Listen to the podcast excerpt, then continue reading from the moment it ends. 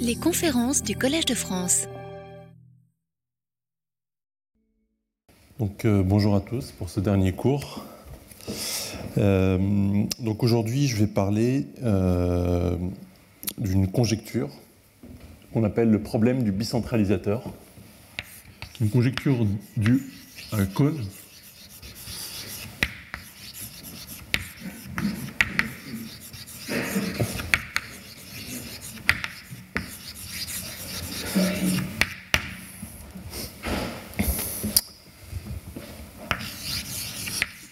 euh, de la fin des années 70, qui est encore ouverte aujourd'hui, et euh, sur laquelle euh, j'ai pas mal travaillé ces dernières années.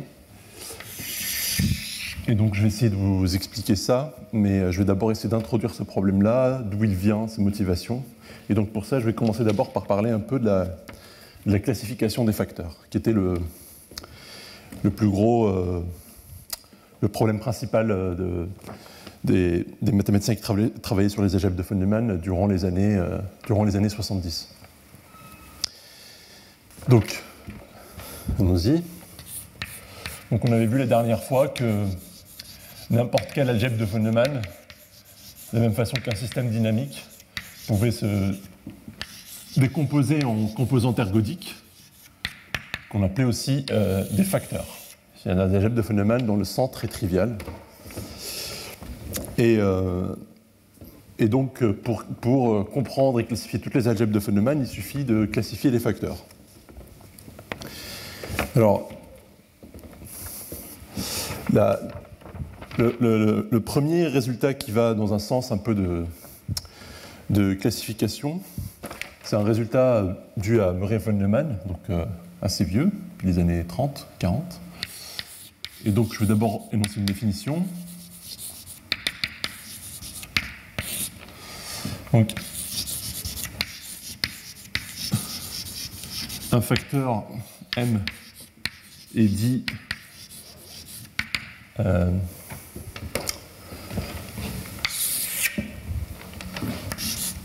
approximativement de dimension finie. Je vais noter ADF.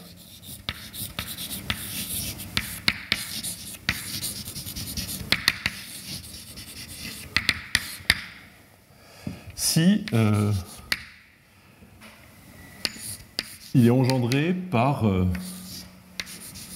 une suite croissante de sous-facteurs de dimension finie. Donc ici, quand je mets les deux, les deux guillemets, c'est le bicommutant, c'est-à-dire que je prends euh, l'algèbre de von Neumann engendrée par ça. D'accord? Autrement dit, cette union croissante de sous-algèbres est dense dans M, pour la topologie faible étoile où donc Mn est une suite croissante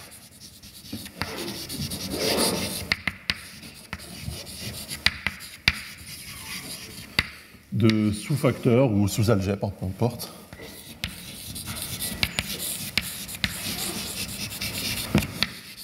de dimension finie.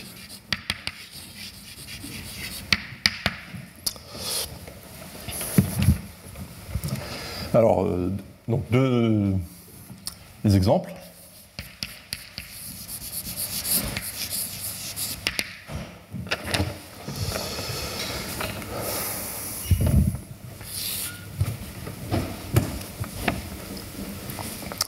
Donc on a euh, B de H, puisque je peux l'approximer par euh, les algèbres de matrice de dimension finie, de taille de plus en plus grande?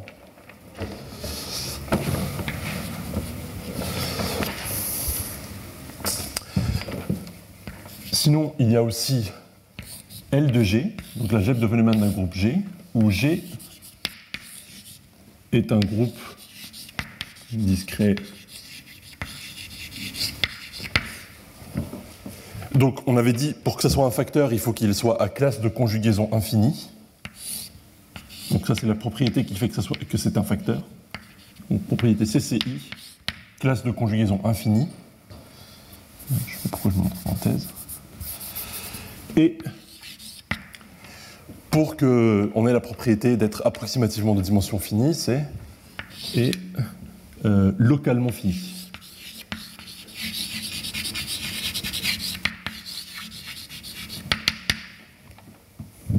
D'accord? Donc localement fini, ça veut dire que G est une union croissante de sous-groupes finis. Et donc vous voyez qu'on a automatiquement cette propriété-là en prenant l'algèbre de Feynman de ces sous-groupes finis.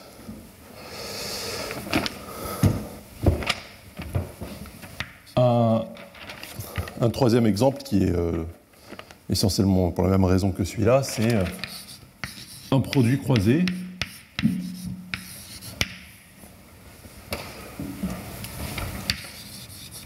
où l'action ici qu'on c'est euh, l'action non singulière qu'on prend est libre et ergodique.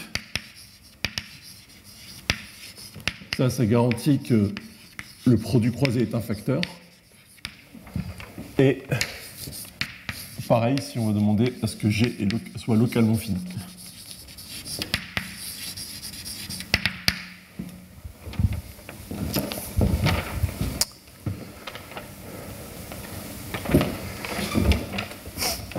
Et là, c'est pas difficile de voir que pareil, on va avoir une suite croissante de sous-algèbres de dimension finie.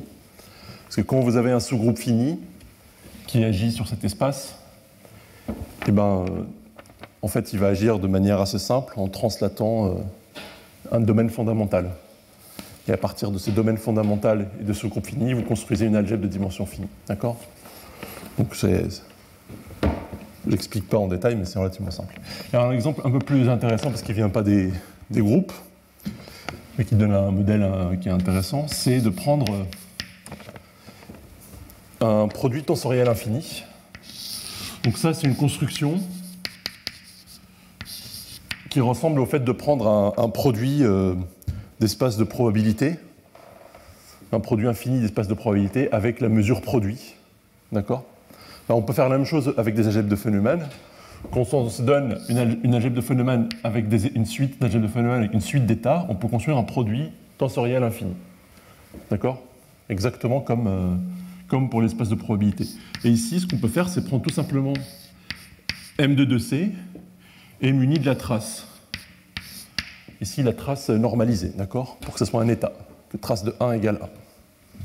D'accord Donc ici, euh, euh, trace de A, B, C, D, c'est euh, A plus D sur 2. Comme ça, un produit tensoriel infini, bah, on obtient, en fait, on va obtenir un facteur de type de 1. Ça va être un facteur, et euh, il va admettre une trace qui sera justement le produit de toutes ces traces de dimension fine.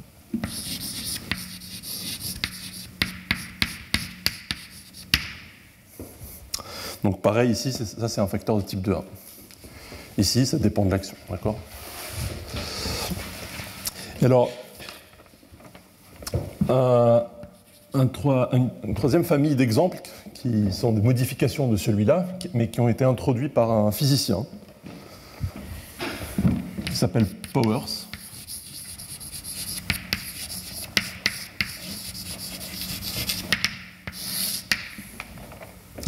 L'idée, c'est de faire euh, la même chose, mais en modifiant euh, l'état qu'on prend ici.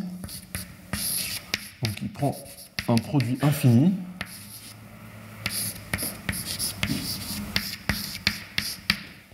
Et ici, il va mettre euh, un état qui va dépendre d'un paramètre lambda, où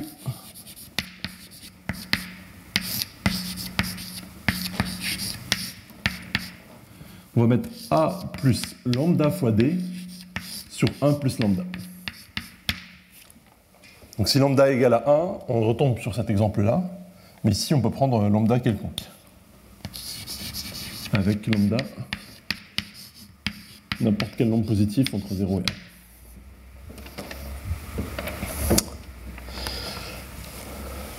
Alors ce qui est intéressant avec ces facteurs-là, c'est que euh, Ici, donc, quand on prend le produit de n égale à 1 jusqu'à un, nombre fixé euh, d, ben, on obtient une suite comme ça croissante de sous-algèbres de dimension finie. Donc ça, c'est bien approximativement de dimension finie. Celui-là, ça va être pareil, mais ce qui est intéressant avec celui-là, c'est que ça, c'est des facteurs qui ne vont pas être de type de 1 en général, justement. Ils ne vont pas admettre de traces.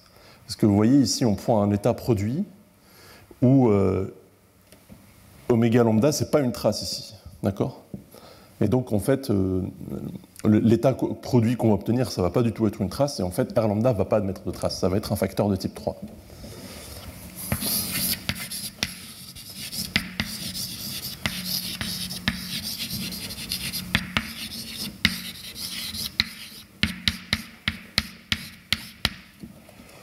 En plus, Power, ça a réussi à montrer qu'ils étaient 2 à 2 non isomorphes.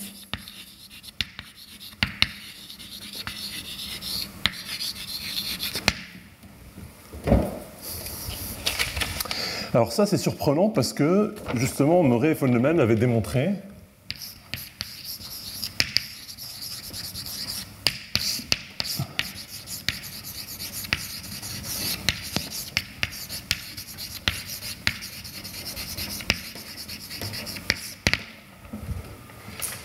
il existe un unique facteur approximativement de dimension finie de type de 1. À isomorphisme près.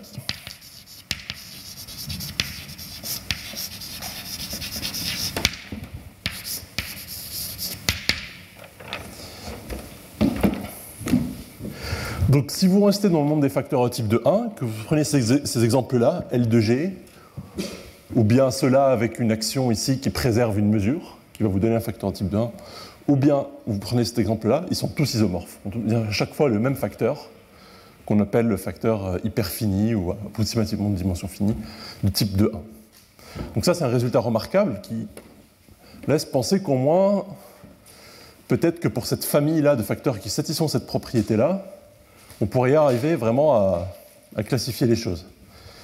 Bon, bah, Powers, ici, il donne une famille de facteurs de type 3. Donc là, on n'est pas dans le monde des facteurs type de 1, mais qui sont 2 à 2 non isomorphes. Une famille continue de facteurs qui sont 2 à 2 non isomorphes. Et donc, le problème, c'est, bon, est-ce qu'on peut classifier euh, tous ces facteurs-là, euh, y compris les facteurs de 3 qui sont approximativement de dimension finie? Eh bien, c'est ça ce qui a été fait, en fait, dans les années 70 et donc c'est euh, essentiellement dû, bien sûr, à la théorie de Tomita Takesaki, on l'avait vu un petit peu la, dernière fois, mais euh, euh, surtout aux travaux d'Alain Cohn. Donc, notamment, il y a un théorème extrêmement important qu'a démontré Cohn, c'est qu'il a démontré, il a donné une caractérisation analytique, un peu du fait d'être approximativement de dimension finie. Donc c'est un théorème euh, très difficile, profond, qui est une des, raisons principales qui a valu la médaille Fields. Donc c'est euh, un facteur m est approximativement de dimension finie si et seulement si euh, m et ce qu'on appelle le moyennable, qui est une propriété a priori beaucoup plus faible. Et donc comment est-ce que c'est défini C'est euh, il existe donc m est moyennable. Donc je vais mettre ici la définition de ce que ça veut dire. Il existe une espérance conditionnelle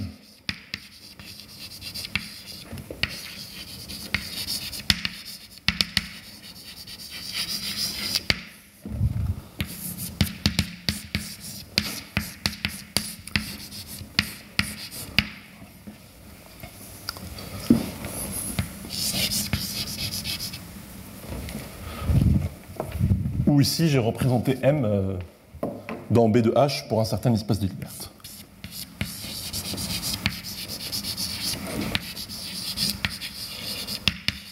En fait, ça ne dépend pas de la représentation qu'on choisit.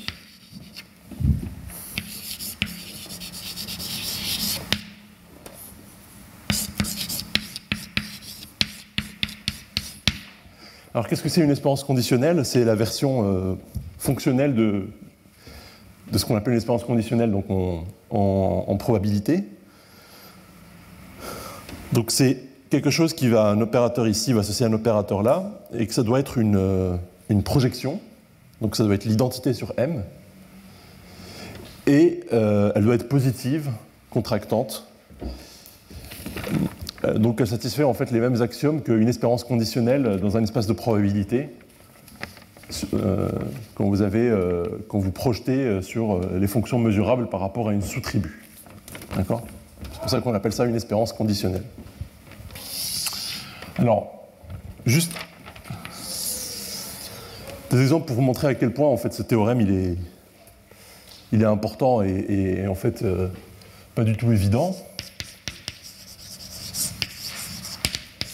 Donc ici on avait vu que tous les, tous les L de G où G est un groupe à classe de conjugaison infinie et localement fini donnent le même facteur hyperfini. Ben là ce, théorème il étend euh, largement euh, cette classe-là parce que on a que L de G est moyennable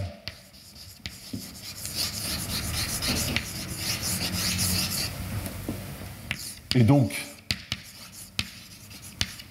approximativement de dimension finie par le théorème de Kohn, si et seulement si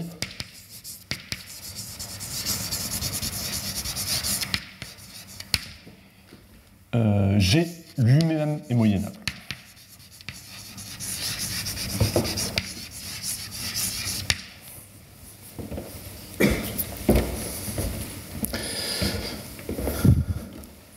Donc la classe des groupes moyennables, c'est une classe euh, beaucoup plus large que les, groupes euh, localement finis.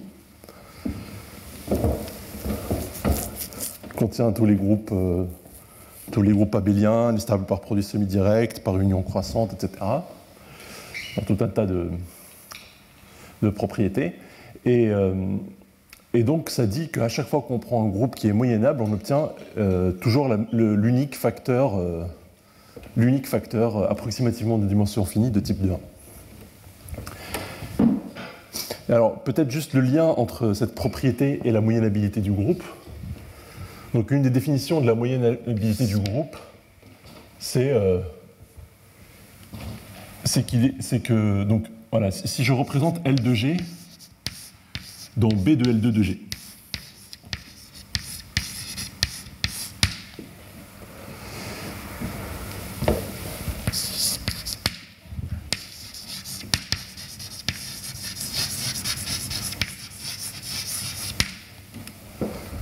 Donc on a, du coup, il existe une espérance conditionnelle de B de L2 de G sur L de G. D'accord L de G ici, c'est la représentation, c'est engendré par la représentation régulière gauche. Et du coup, ce qu'on peut montrer, c'est que euh, si je fais l'espérance conditionnelle et que je la restreins à L infini de G, donc, petit L infini de G, je le vois comme des opérateurs de multiplication qui agissent sur, dans B de L2 de G. Donc, je prends l'espérance conditionnelle et je compose avec la trace que j'ai ici. Bah ça, c'est euh, en fait un état. Et c'est une moyenne invariante.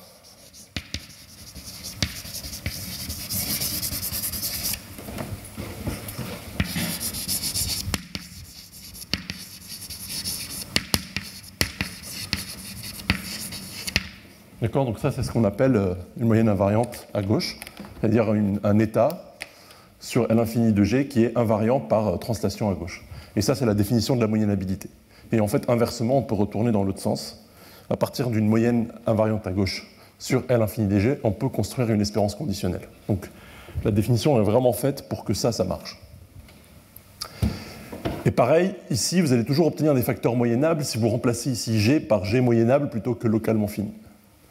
Et cette propriété-là, en fait, de moyennabilité, elle est plus abstraite que le fait d'être approximativement de dimension finie, mais en fait, elle est beaucoup plus souple, elle va avoir beaucoup plus de probabilité de stabilité, on, peut, elle passe, on pourra passer plus facilement sous algèbre, etc.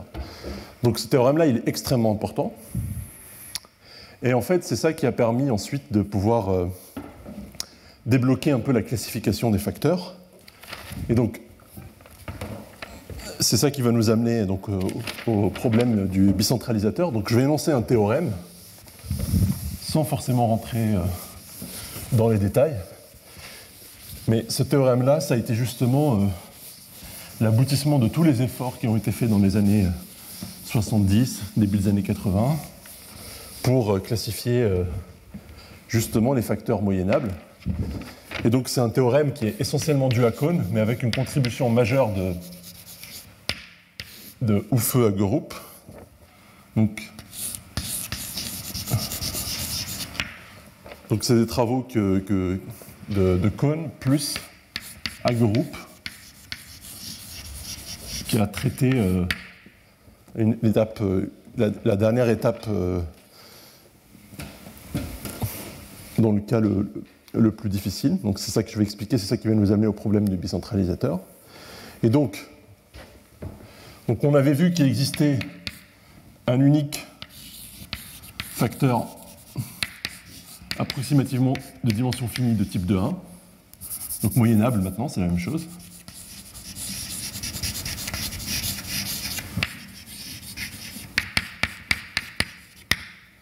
Pareil, il existe un unique facteur moyennable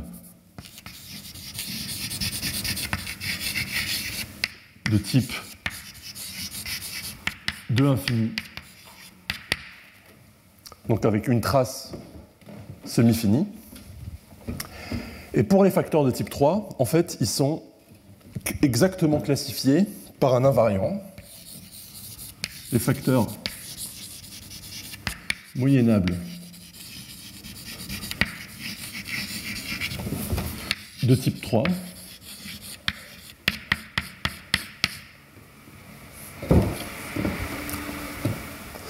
sont classifiés par un invariant.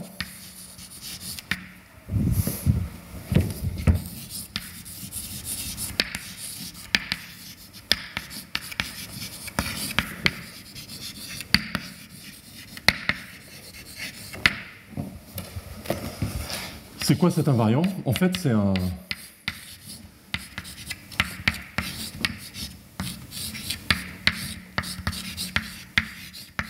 c'est un invariant qui est construit à partir de la, théorie qu'on avait, j'avais un peu introduite la dernière fois.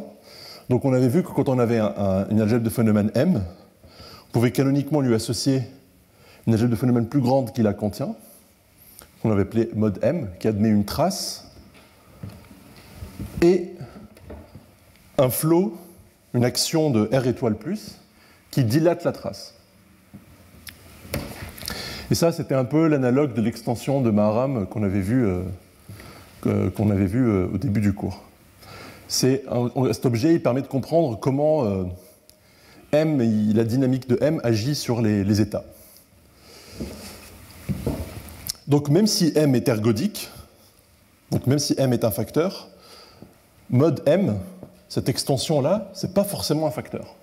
Elle n'est pas forcément ergodique. Elle a un centre. Et le flot qu'on considère, qui, dilate la trace, il va agir sur ce, centre-là. Donc ça, c'est une algèbre de phénomènes commutative, le centre.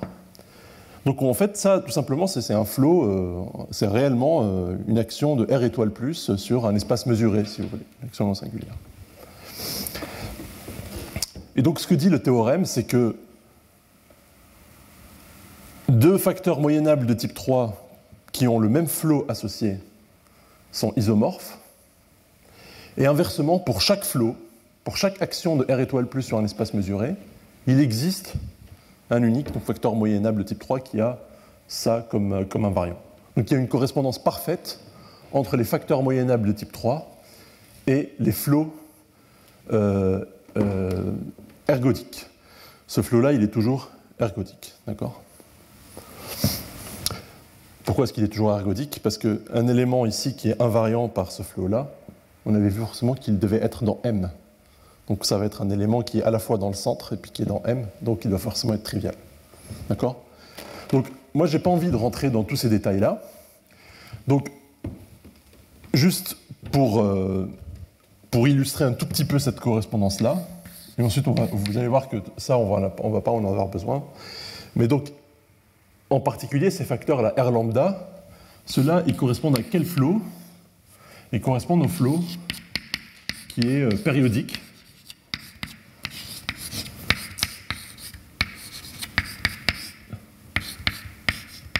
D'accord? On quotiente par le sous-groupe engendré par lambda, le sous-groupe multiplicatif engendré par lambda. Donc ça, c'est un, un flot qui est périodique.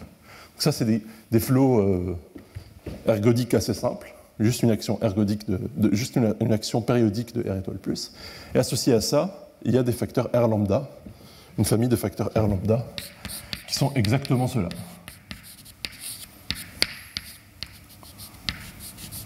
Donc ces facteurs-là, ils sont distingués par cet invariant-là. C'est pas du tout comme ça que Powers l'a montré, mais avec les outils qui ont été développés plus tard, c'est ça en fait le vrai invariant qui les distingue.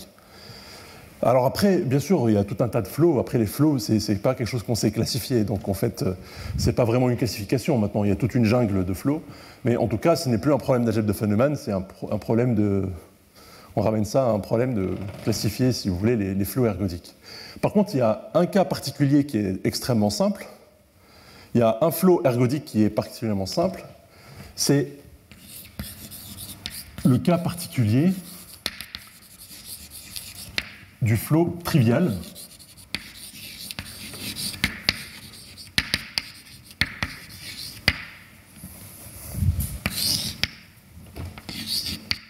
C'est juste R étoile plus qui agit juste sur un point. Qu'est-ce que ça veut dire ça? En fait, ça revient à dire que mode M est un facteur.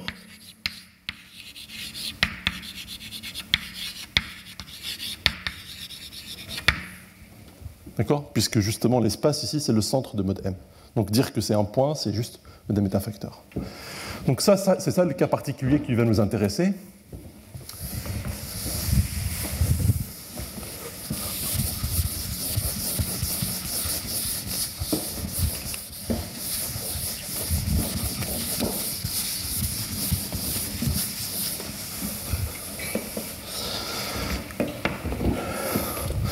Donc, ce que dit ce théorème-là, c'est que ce, ce, donc je vais le définir.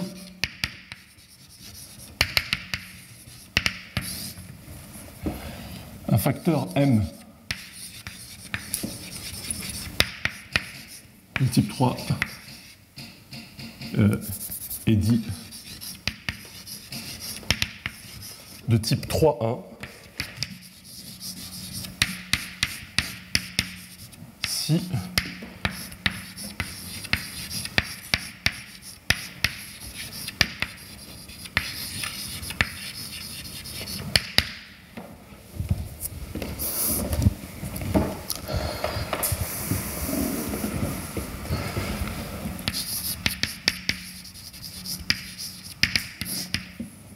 Donc l'exemple, c'est vous prenez L infini du cercle et vous faites le produit croisé avec SL2 de Q.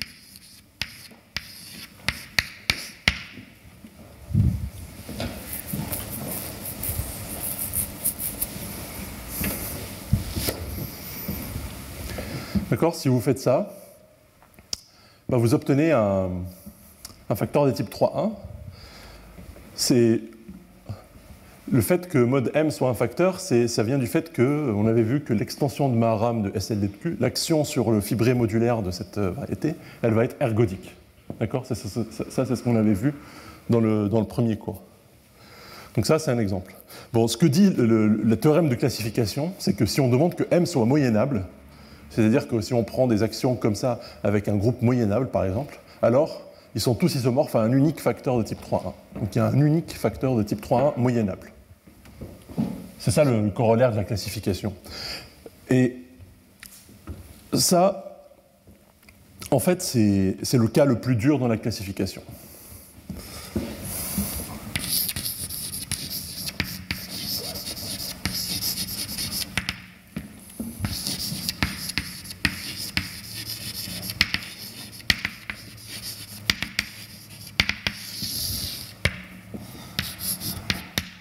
Il existe un unique facteur moyennable de type 3.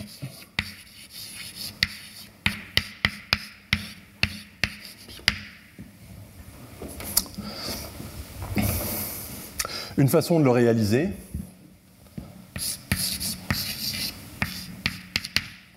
c'est de faire par exemple un produit tensoriel infini. Donc on le note R infini, ce facteur. C'est un peu pour des raisons historiques qu'on appelle ça 3,1 et puis ici R infini. Pourquoi indice infini? Bon, c'est pas entrer dans les détails historiques de pourquoi c'est comme ça la notation. Mais une façon de le réaliser, c'est un peu avec la même idée de, faire un produit tensoriel infini, mais ici on peut prendre donc un état euh, qui va dépendre de deux paramètres lambda et mu sur M3 de C,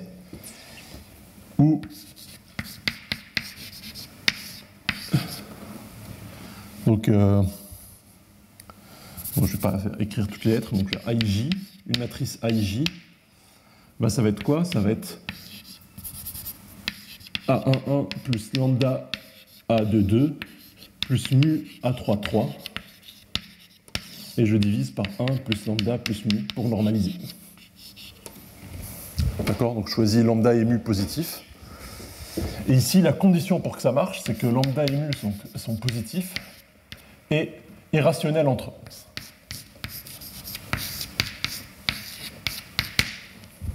Donc on peut démontrer que lorsqu'on fait ça, on obtient toujours euh, un facteur moyennable de type 3.1, qui ici, clairement, donc euh, approximativement de dimension finie.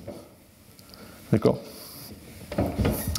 C'est le fait que justement lambda et mu sont irrationnels qui vont empêcher euh, ce flot-là d'être périodique en fait. Bon, en tout cas, on a un modèle. Et c'était ça en fait le défi. Donc on a un modèle, tout cela on sait qu'ils sont isomorphes, un, seul et même unique facteur de type 3.1. Et ce qui était difficile, c'est de montrer que n'importe quel autre facteur moyennable type 3 était isomorphe à ça. Alors, c'est ça qui nous amène donc au, problème du, bicentralisateur.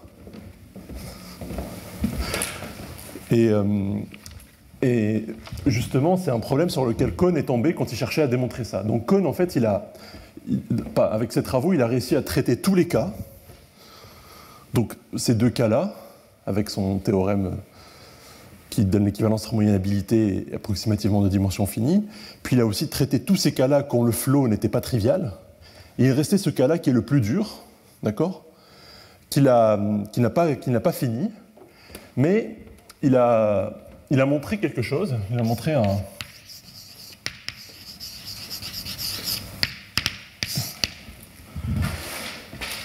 Il a donné une, une, condition en fait suffisante pour arriver à démontrer ça.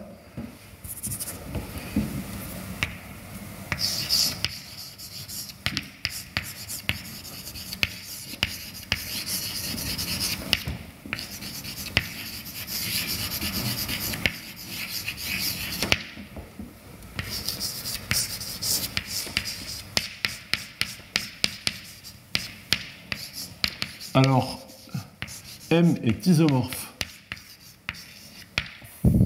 Donc à, R infini, à ce candidat-là. Si et seulement si,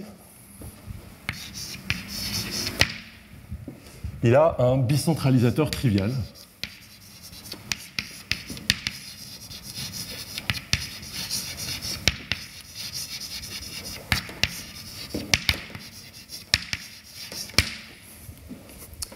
Donc je vais expliquer ce que c'est le bicentralisateur.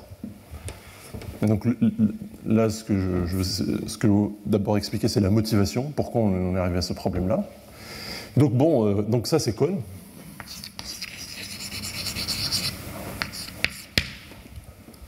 Alors en quoi ça fait avancer la chose d'avoir démontré ça, d'avoir donné cette condition-là, que je vais expliquer plus tard En fait, ce qui est important avec cette, euh, condition-là, c'est ce que Kohn pensait, c'est qu'en fait, il, considérait que cette propriété-là n'avait rien à voir avec la moyennabilité, que c'est une propriété en fait euh, générale qui devrait être vraie pour tous les facteurs de type 3.1, que tout le travail sur la moyennabilité était contenu dans ce théorème. Et ce qui manquait, euh, c'est, c'est ce qu'il a conjecturé.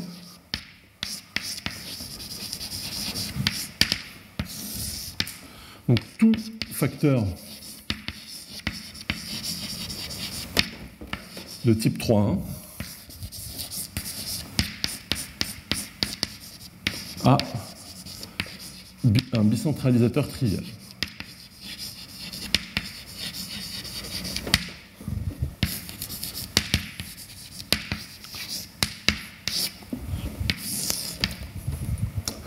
Donc en fait, Kohn a identifié une propriété que, je vais expliquer qui s'appelle euh, avoir un bicentralisateur trivial. Et il a conjecturé que cette propriété était vérifiée pour tous les facteurs de type 3.1. Donc ici, moyennable ou pas.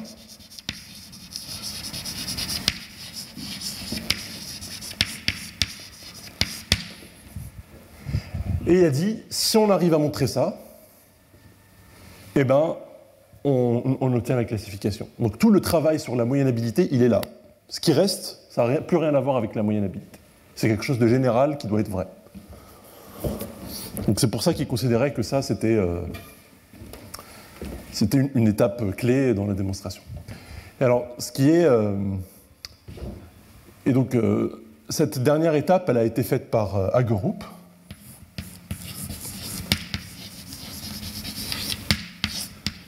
Mais d'une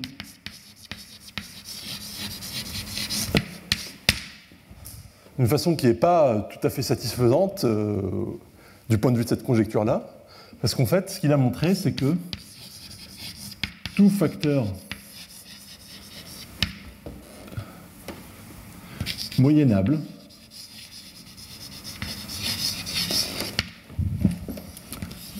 de type 3.1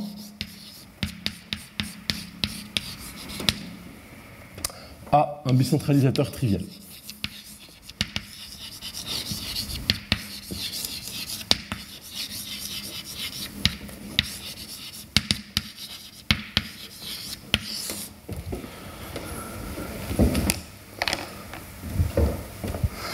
La conjecture dit que ça n'a rien à voir avec la moyennabilité, c'est une propriété générale. Et ce que montre Hagerup, c'est que c'est vrai si on suppose que le facteur est moyennable. Donc il utilise la moyennabilité pour montrer qu'un facteur de type 3 a un bicentralisateur trivial. Donc ça, c'est une conjecture, elle date de 79. Ici, le théorème, il date de 84. Bon, donc, vous voyez qu'avec ce théorème-là, bon, bah, ça ne montre pas la conjecture de Kohn, mais en tout cas, c'est suffisant pour montrer, euh, pour finir la classification. Oui. Euh, le résultat Hagerup n'est pas quantifié dans le théorème de Kohn? Non, parce que en fait, donc ce théorème-là, le but c'est d'arriver à montrer celui-là d'arriver à la classification. Donc, a priori, on ne sait pas que tout facteur moyennable de type 3 est isomorphe à, un bicentralisateur trivial. Le but, c'est de montrer ça. Et donc, pour montrer ça, il faut montrer que tout facteur moyennable a un bicentralisateur trivial. Pour en déduire ça.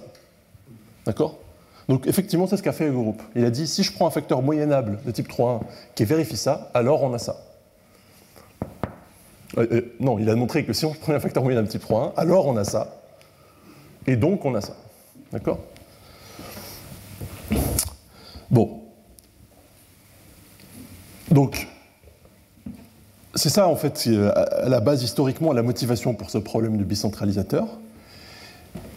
Et euh, donc, ça, a été, euh, ça a clos un peu un chapitre dans les années 70, parce que du coup, avec ce théorème, groupe, il a permis effectivement de compléter le dernier cas que Kohn avait laissé ouvert dans la classification.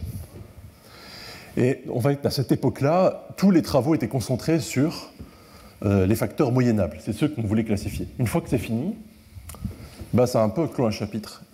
Mais après, la théorie des algèbres de Feynman, elle a continué, parce que maintenant, euh, la question se pose, c'est qu'est-ce qui se passe quand on a des facteurs qui ne sont pas moyennables? Donc, par exemple, quand on, quand on, a des dynamiques qui viennent de groupes qui ne sont pas moyennables, ou quand on a L de G avec un groupe qui n'est pas moyennable.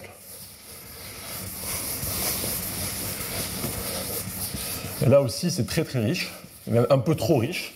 Là, on ne peut plus espérer avoir de classification euh, comme ça très générale. Mais euh, on peut essayer de classifier des familles, de les distinguer, de comprendre les propriétés de ces de Feynman. Et donc c'est ce qui se fait en fait depuis, euh, depuis cette période-là, jusqu'à aujourd'hui.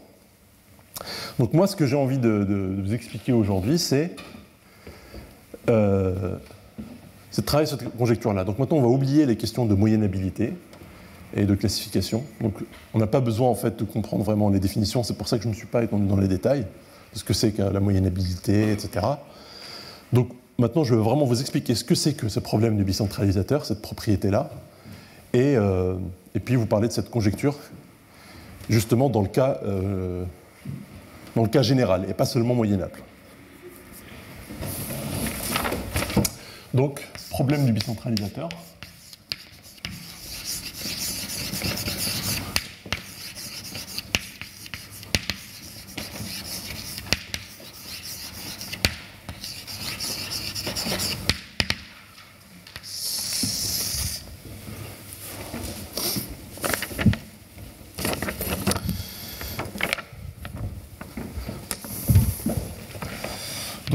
définition.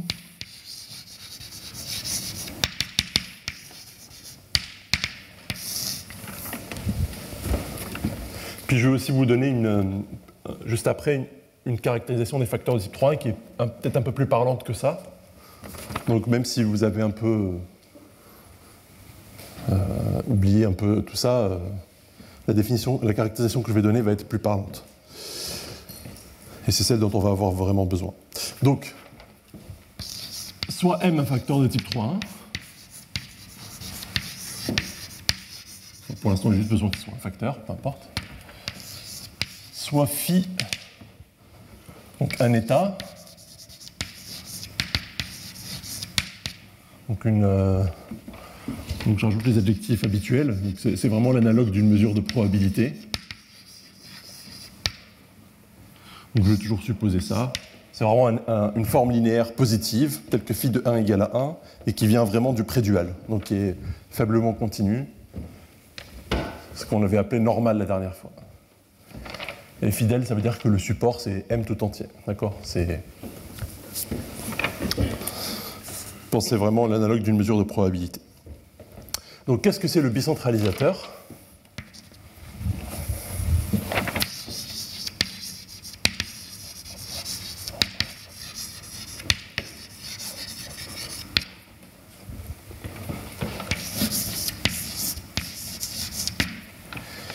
C'est quoi? C'est qu'on appelle B de M phi, donc il dépend de phi.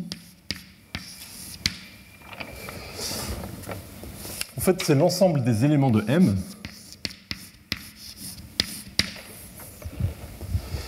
Tels que, pour tout epsilon, il existe delta strictement positif, tel que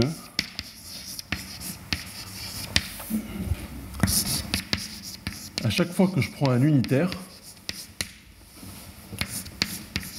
qui laisse presque invariant l'état phi,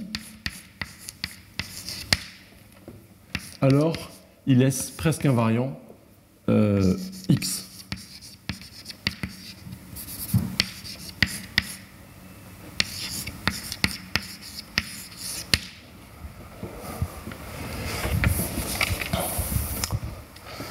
Donc ici, j'utilise la norme euh, vraiment dans le prédual, d'accord Une espèce de Banach. Et ici, cette norme-là, donc je ne l'ai pas définie.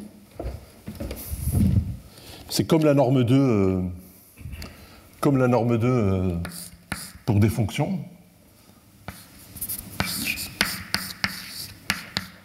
C'est je fais l'intégrale du module au carré de A et je prends la racine carrée.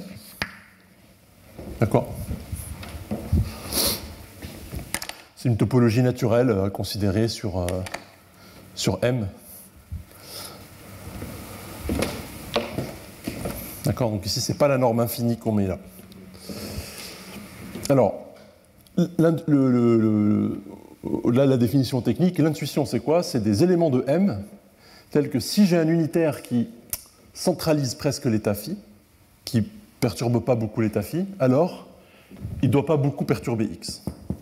D'accord? Donc c'est en quelque sorte des éléments X qui sont un peu très, qui sont liés à l'état phi, qui sont attachés à lui. Si j'ai un unitaire qui perturbe pas phi, il ne peut pas perturber X. Et on appelle ça le bicentralisateur parce que c'est des éléments qui sont presque centralisés par tous les éléments qui centralisent presque phi. D'accord? Il se trouve que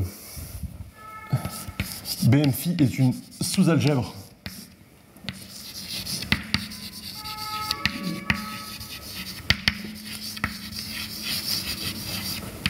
de phénomènes de M. D'accord? Elle contient bien sûr toujours les scalaires.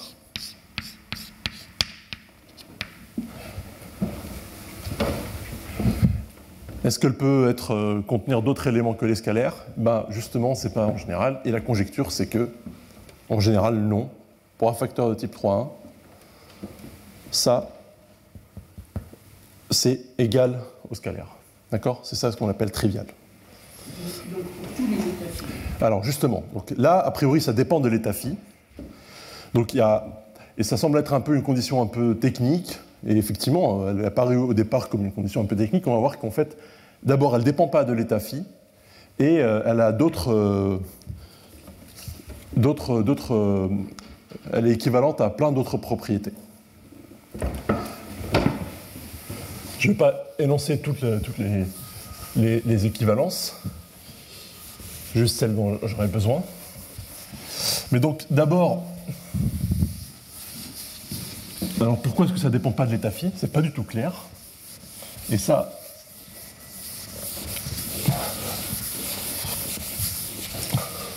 Donc là, j'ai énoncé euh, la définition euh, pour n'importe quel algèbre de Feynman. Hein. Maintenant, je veux vraiment me concentrer sur les facteurs de type 3.1. Et euh, je vais juste annoncer un théorème que vous pouvez prendre comme une définition alternative de ce que c'est qu'un facteur de type 3.1. C'est une propriété qui caractérise les facteurs de type 3.1, qui est due à Kohn et Stormer, qui a l'avantage d'être très concrète et qui colle à l'intuition de ce qu'on imagine ici. Donc, c'est quoi un facteur de type 3.1 C'est un facteur tel que, quand vous regardez, si vous voulez, l'analogue non commutatif du fibré modulaire, il est ergodique.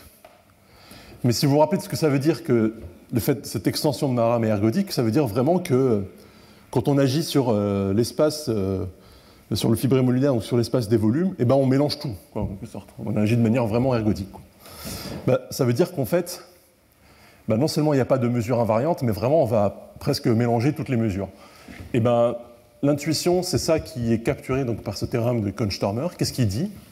Il dit donc soit m facteur,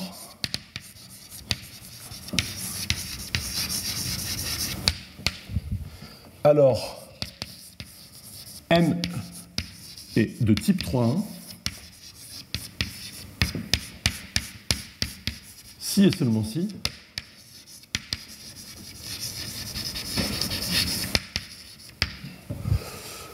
pour tout état normaux, fidèles, phi et psi sur M.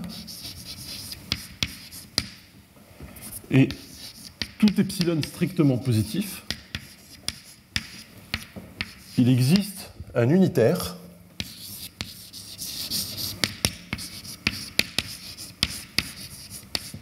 que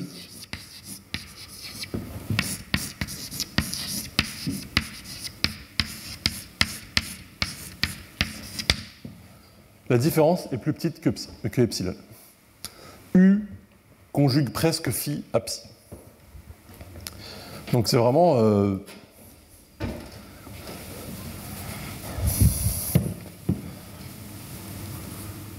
qu'est-ce que ça veut dire? Ça veut dire que l'action de la dynamique interne de M avec les unitaires sur l'espace des États.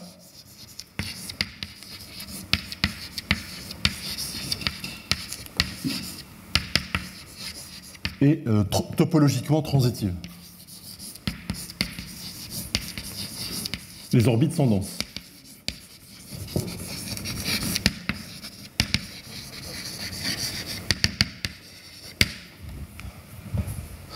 C'est vraiment l'idée qu'un facteur de type 3 c'est quelque chose qui est vraiment, euh, vraiment, vraiment de type 3. On, vraiment, on mélange, euh, on, mélange vraiment tous les états. D'accord? C'est vraiment l'extrême opposé d'un facteur de type 1. Quand vous avez un facteur de type 1, vous avez une trace. Donc en fait, cette action-là, elle a un point fixe. Il y a un état qui est invariant par tous les unitaires. Donc vous avez vraiment une mesure invariante, un point fixe.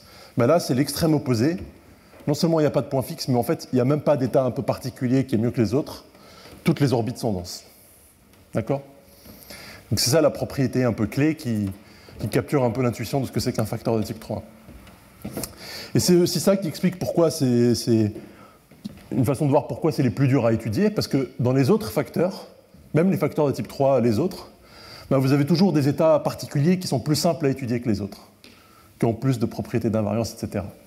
Par exemple, dans les R lambda qu'on a vus, cet état produit là avec un, paramètre lambda, bon bah, c'est pas une trace, mais il a de très bonnes propriétés qui fait que c'est plus facile à étudier en fait. Mais pour les facteurs de type 3.1, vraiment, on n'a pas le choix, on a plein d'états euh,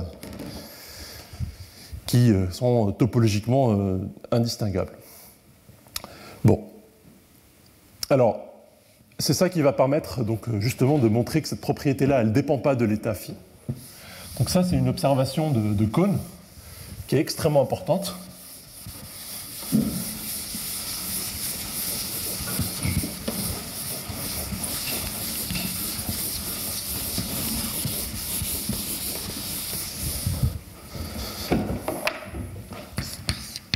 Donc proposition.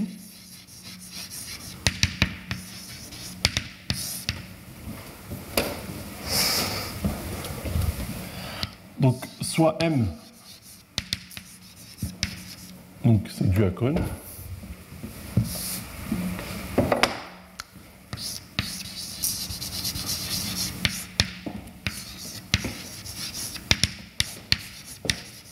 Un facteur de type 3.1.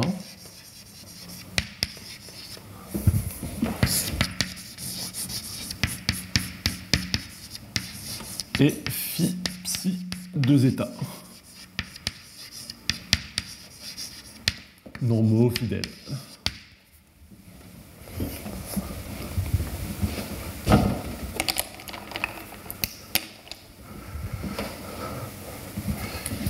Alors, il existe un isomorphisme canonique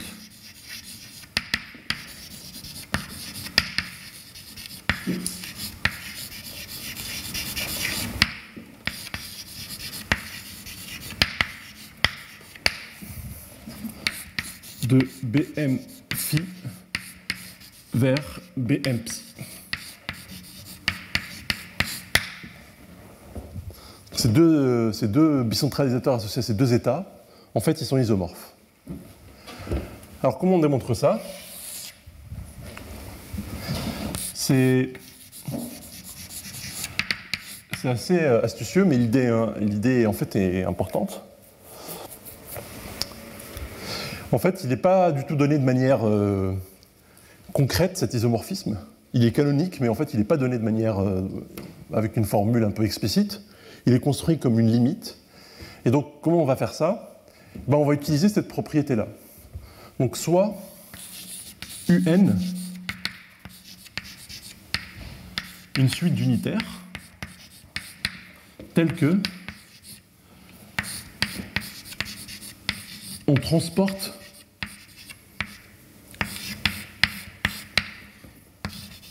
phi vers psi, avec ces unitaires-là, en conjuguant.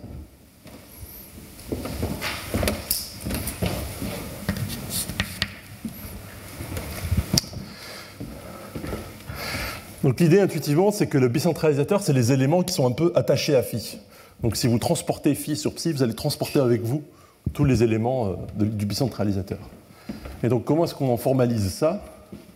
Donc on prend une suite comme ça, on fixe X qui est dans le décentralisateur.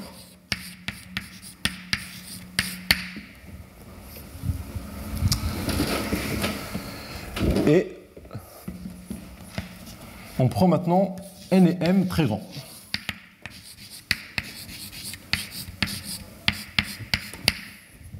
Donc je vais faire la preuve un, petit peu avec les mains pour ne pas me trimballer des epsilon et des deltas, etc.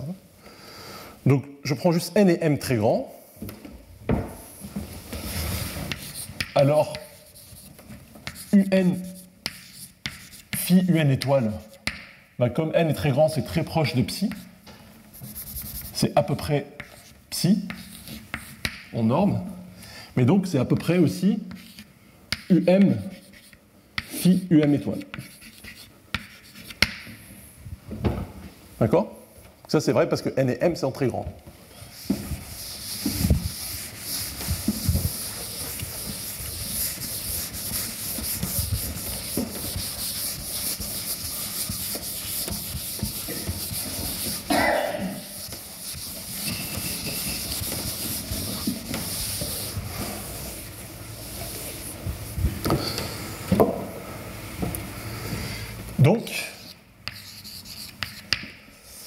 Ben, qu'est-ce que je vais faire? Ben, Je vais conjuguer ces deux côtés-là par UM étoile UM. Donc je vais multiplier par UM étoile ici à gauche et par UM à droite. Donc ce que j'obtiens, c'est que UM étoile UN phi UN étoile UM est proche de phi. D'accord? J'ai juste conjugué les deux membres par, euh, par UM étoile.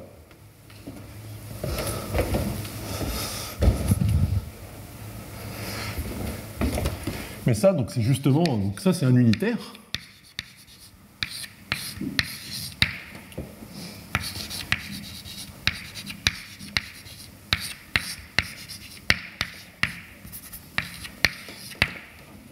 Donc cet unitaire-là, UM étoile UN, eh ben, il centralise presque phi.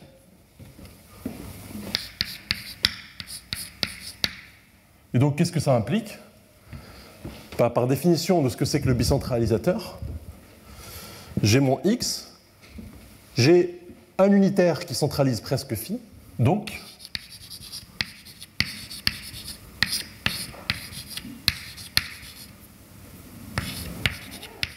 il doit centraliser presque x. Il doit presque centraliser x. D'accord? Donc toujours pour m et n très grands. Et donc maintenant, je reconjugue par um. Et donc ce que j'obtiens, c'est que un x un étoile doit être très proche de um x um étoile.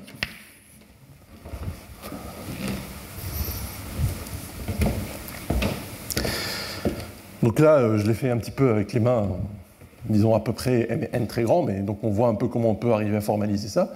Mais donc l'idée, c'est que si m et n et m sont très grands, alors un x un étoile et um x um étoile sont très proches. Mais donc ça, qu'est-ce que ça veut dire?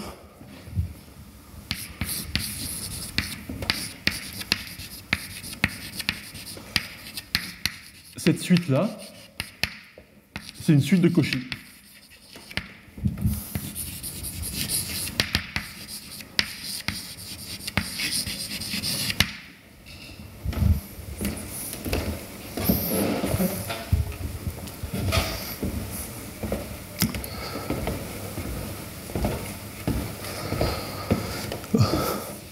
Or, euh, la boulinité de M, en fait, elle est complète. Donc ça, c'est, euh, ça reste dans une boule, hein, c'est borné, tout ça. C'est une suite de Cauchy qui est bornée. Enfin, de toute façon, une suite de Cauchy, c'est toujours... Euh, enfin, c'est... Bon, bref. C'est, en tout cas, on utilise le fait que la boule unité est complète pour obtenir une limite. C'est une suite de Cauchy. Donc, convergente.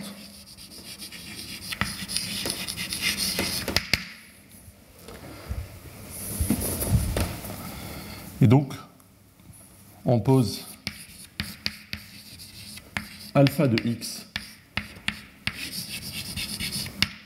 comme la limite quand n tend vers l'infini de un x un étoile pour euh, cette topologie-là.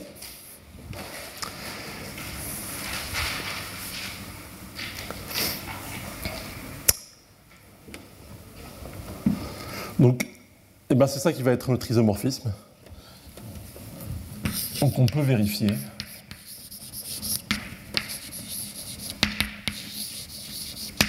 que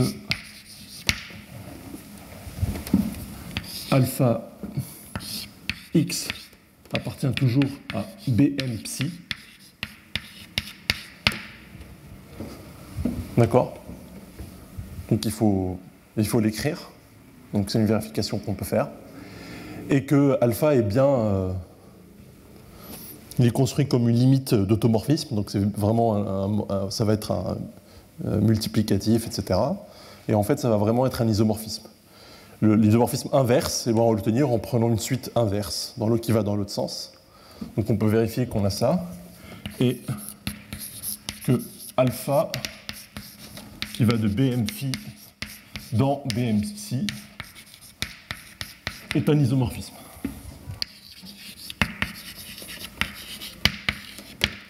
Et en plus, il ne dépend pas du choix de, de la suite UN. D'accord? Si vous prenez une autre suite euh, VN qui, vérifie ça, ben en fait là vous pouvez faire la même chose avec UN phi UN étoile ici mettre VN phi VN étoile. Et donc, euh, vous allez obtenir à la fin que UNX, UN étoile est proche de VNX, VN étoile. Donc en fait, on va obtenir la même limite à la fin. Donc vraiment, c'est un truc qui est complètement euh, canonique, qui dépend d'aucun choix. Il ne dépend pas du choix de cette suite UN.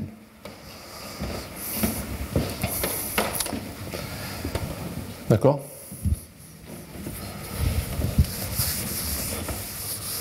Donc il y, y, a bien sûr plein de petites choses techniques à vérifier.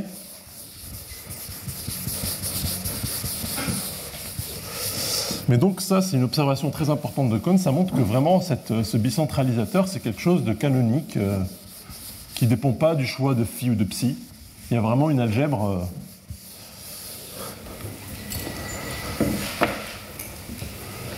Et donc, on dit que M a un bicentralisateur trivial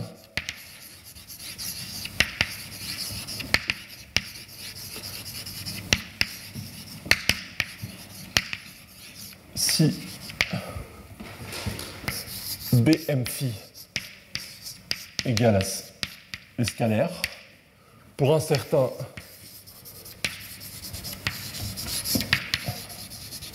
phi ou pour tous les phi, c'est pareil.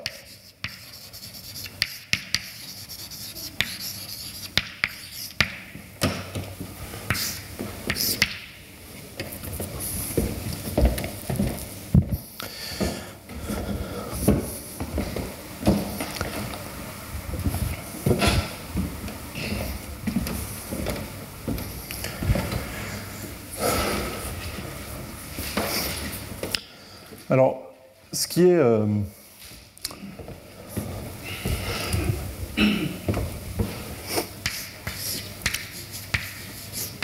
une autre proposition importante de, qui est due à Hagerup, cette fois.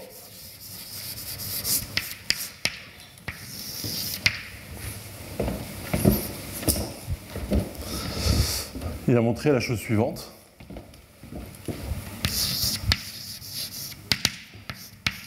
M un facteur de type 3,1.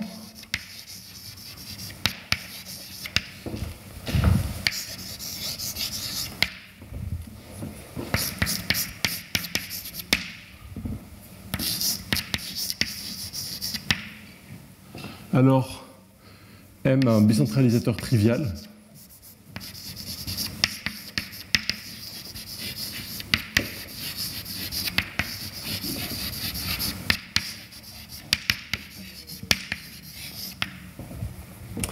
si et seulement si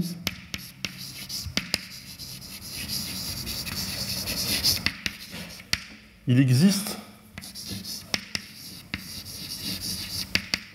un état phi tel que que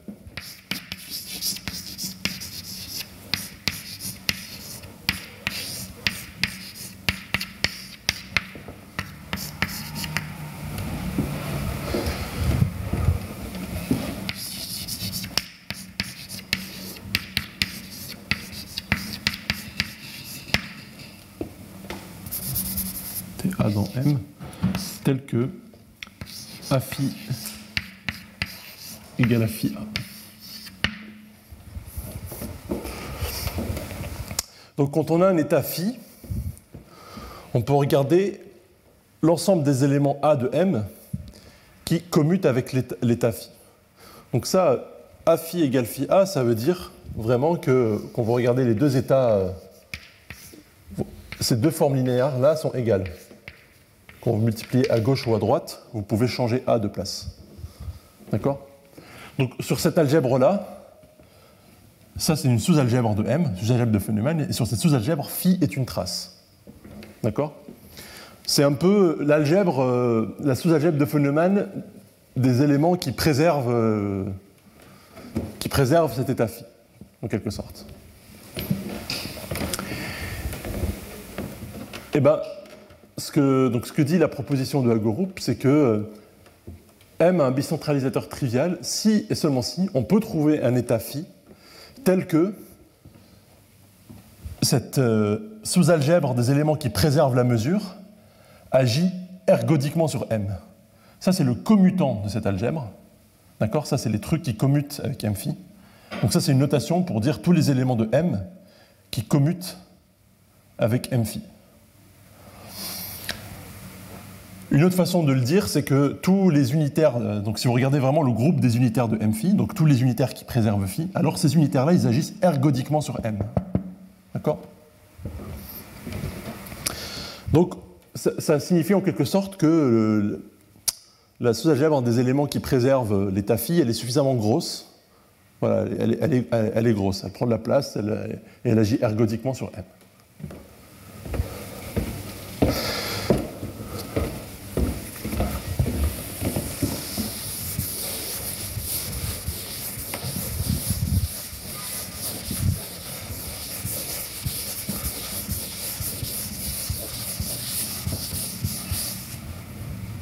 Alors ça, c'est une des motivations principales qui fait qu'on s'intéresse au problème du bicentralisateur maintenant dans le cas général.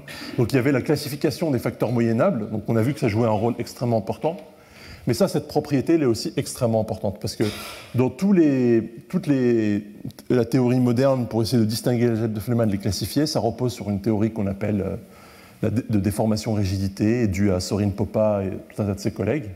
Et, en fait, euh, vraiment, cette propriété-là, est extrêmement importante pour pouvoir arriver à, manipuler les jets de phénomènes, d'avoir comme ça une grosse sous-algèbre qui préserve l'état phi, c'est euh, indispensable.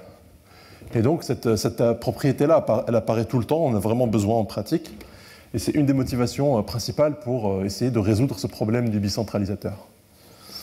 Il y a plusieurs théorèmes, souvent de classification, qui disent pour tous les euh, facteurs tels qu'on a le bicentralisateur trivial, alors on a tout ça, tout ça, tout ça, tout ça. Donc il y a toujours cette hypothèse qui revient. Alors juste quel est le lien entre ça et le bicentralisateur bah, En fait, vous voyez qu'en général,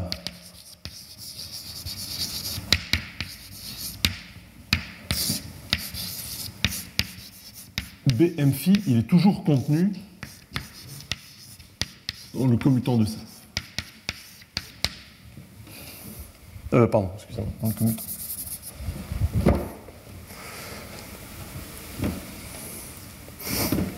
Bah oui, parce que si vous avez euh, x qui est dans le, dans le centralisateur et u qui appartient à un unitaire de m alors euh, U phi U étoile, c'est égal à phi. Donc là, c'est même pas euh, plus petit que epsilon, c'est vraiment égal. Et donc, par la propriété du bicentralisateur, on doit forcément avoir égalité ici aussi. Puisque ça, c'est plus petit que tous les deltas positifs, donc ça, ça doit être la différence doit être plus petite que tous les epsilon positifs. Et donc, on doit avoir égalité. Donc, c'est-à-dire que x commute avec u, et donc il commute avec euh, MV.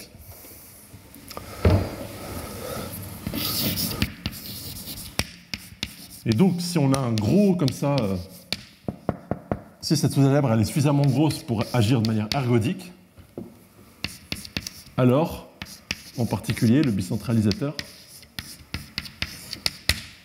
est trivial. Ce qui est euh, donc le sens plus dur dans cette proposition, c'est qu'en fait, on peut revenir en arrière. Là, a priori, ça c'est quelque chose qui dépend vraiment de l'état phi qu'on choisit. Ça ne peut pas être vrai pour tous les états.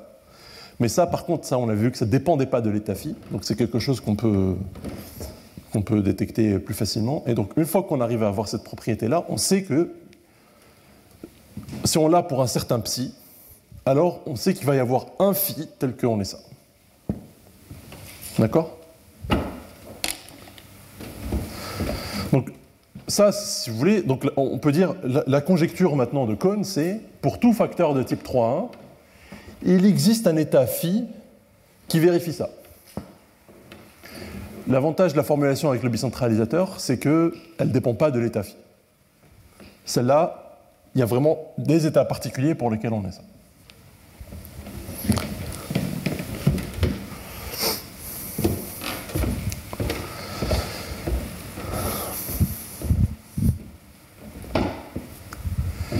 Alors, ce que, j'ai envie de faire maintenant, c'est euh, de, vous expliquer. Donc, euh, tout ça, ça date des années, euh, fin des années 70, début des années 80. Donc c'est Kohn et Hagerup. Ensuite, cette conjecture, en fait, il n'y a pas eu vraiment de progrès depuis, ce moment-là, jusqu'à, jusqu'à ces dernières années. Donc, il y a eu il y a eu tout un tas d'exemples particuliers de facteurs de type 3 non moyennables, des familles particulières de facteurs pour lesquels on arrive à montrer que euh, cette conjecture-là est vérifiée. on arrive à les vérifier sur des exemples. Mais il n'y avait pas de résultats euh, généraux. Et donc ce que je vais essayer de vous expliquer maintenant, c'est euh, bah, quelques donc, résultats donc, plus généraux sur cette, sur cette conjecture qui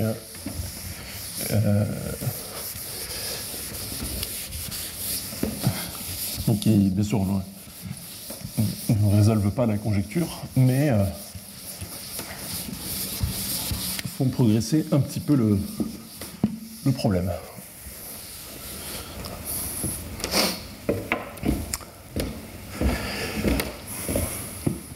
Donc en fait, l'idée, euh, l'idée clé qui, qui, a, qui, a, fait un peu euh, avancer les choses, c'est une observation donc, euh, qui a été faite par euh,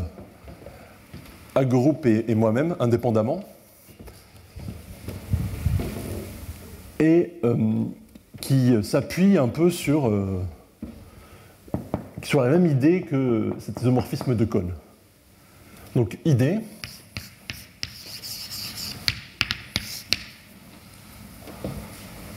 Donc, dans l'observation de Kohn,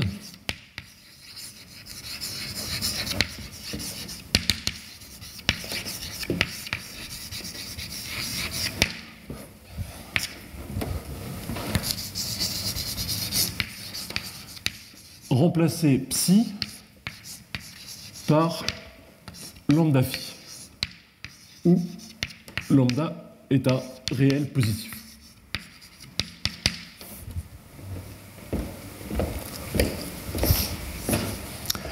Donc plutôt que de travailler de prendre deux états phi et psi, je vais prendre un état phi, essayer en fait de faire la même chose avec, à la place de psi, de prendre lambda phi, où lambda est un réel positif. Donc juste ici, donc, remarque, on ne peut pas avoir euh,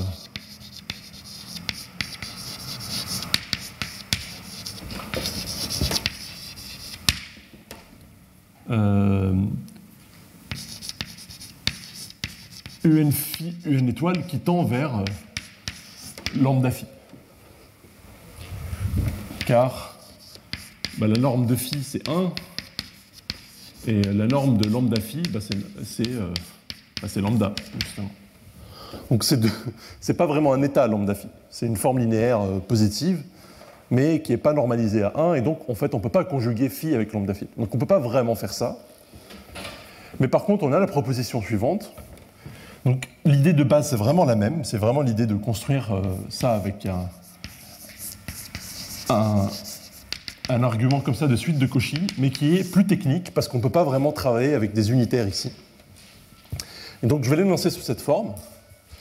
Donc il existe donc soit M un facteur de type 3.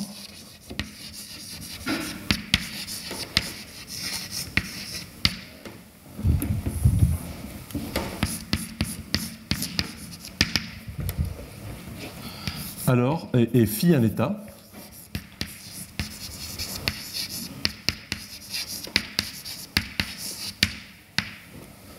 Alors, il existe un flow, une action euh, continue,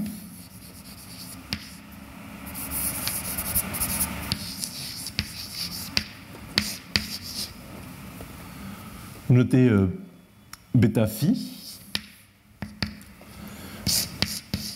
des nombres réels positifs sur le bicentralisateur tel que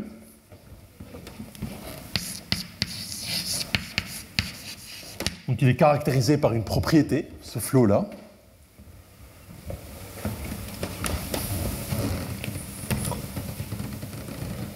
tel que, euh, donc pour tout epsilon euh, positif, il existe delta positif, tel que, euh,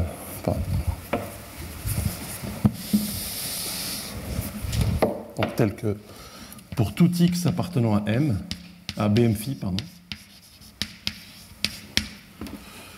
pour tout lambda positif, pour tout epsilon strictement positif, il existe delta tel que si j'ai un élément A dans mon algèbre tel que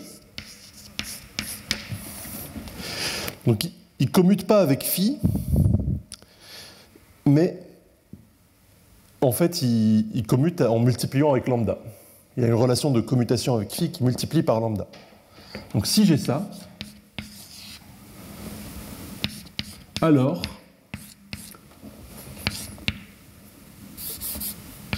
AX va, satisfaire cette propriété-là.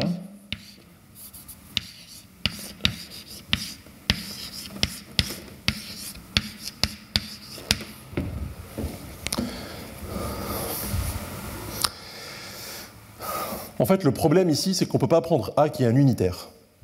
Si je prenais A qui était un unitaire, alors on aurait vraiment un peu euh, l'intuition que j'avais dite ici. Si A était un unitaire, je dirais si l'unitaire U conjugue phi avec lambda phi, s'il envoie phi sur lambda phi, alors il doit envoyer x sur bêta lambda de x. Mais ça, on ne peut pas le faire avec des unitaires.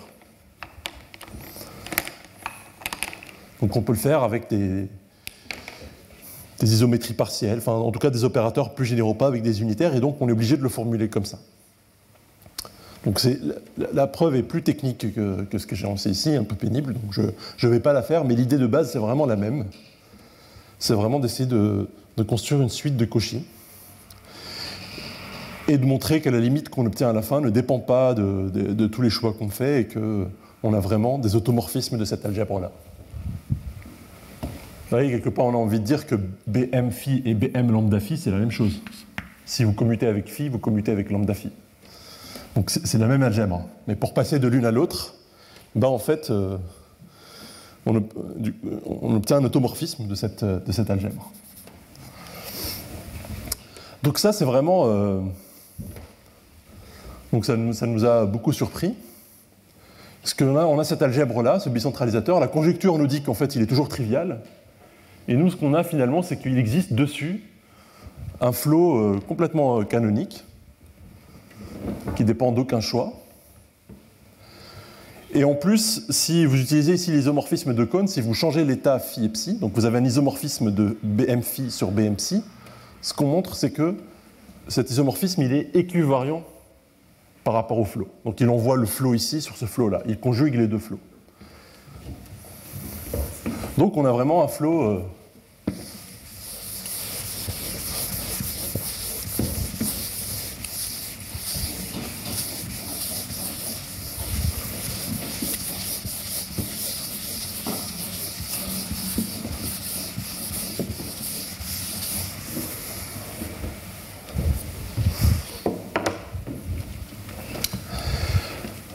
donc ici, le, le, le, le, le flow,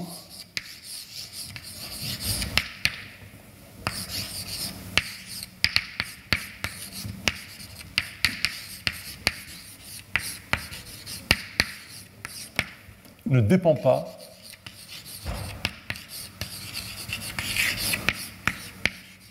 du choix de phi.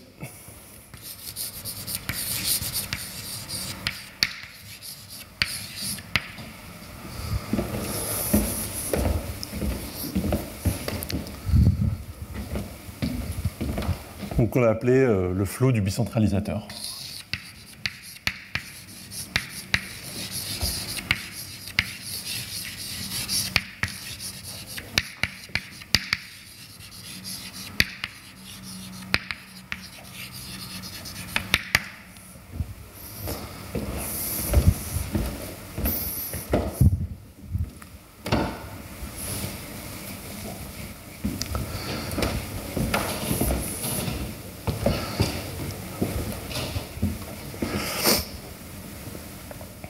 Alors le, donc le théorème que j'ai que, démontré sur ce donc ça c'est un théorème que j'ai démontré en 2018. Et là je, vais insister sur un autre truc, c'est que ce problème bicentralisateur, donc c'est vraiment un, problème qui paraît, qui paraît un peu technique, mais en fait le fait qu'on n'arrive pas à le résoudre, ça, dit en quelque sorte qu'il y a quelque chose de vraiment fondamental sur les facteurs de type 3.1 qu'on n'arrive pas à bien comprendre. Et en fait, c'est un problème qu'on retrouve quand on étudie plein d'autres propriétés. Et en fait, dans, ce, travail que, j'ai fait, j'utilise la même méthode pour, euh, sur ce problème-là, mais aussi sur d'autres problèmes sur les facteurs de type 3.1 où à chaque fois, en fait, on retombe sur des problèmes similaires. Et donc, euh, c'est aussi une autre motivation pour étudier ce problème de bicentralisateur, c'est que l'idée, c'est que, en fait, euh, euh, arriver à le résoudre, à le comprendre, ça nous aidera à mieux, à mieux comprendre les facteurs de type 3. Et donc, quel est ce théorème? Le théorème dit que le flot du bicentralisateur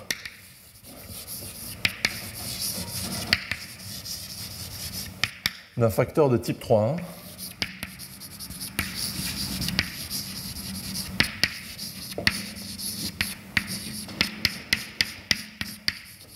est toujours ergodique.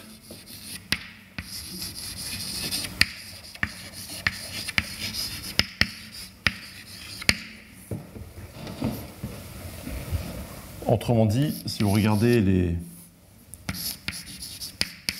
l'algèbre des points fixes, fixés par le flot, c'est-à-dire les, x dans le bicentralisateur qui sont fixés par le flot.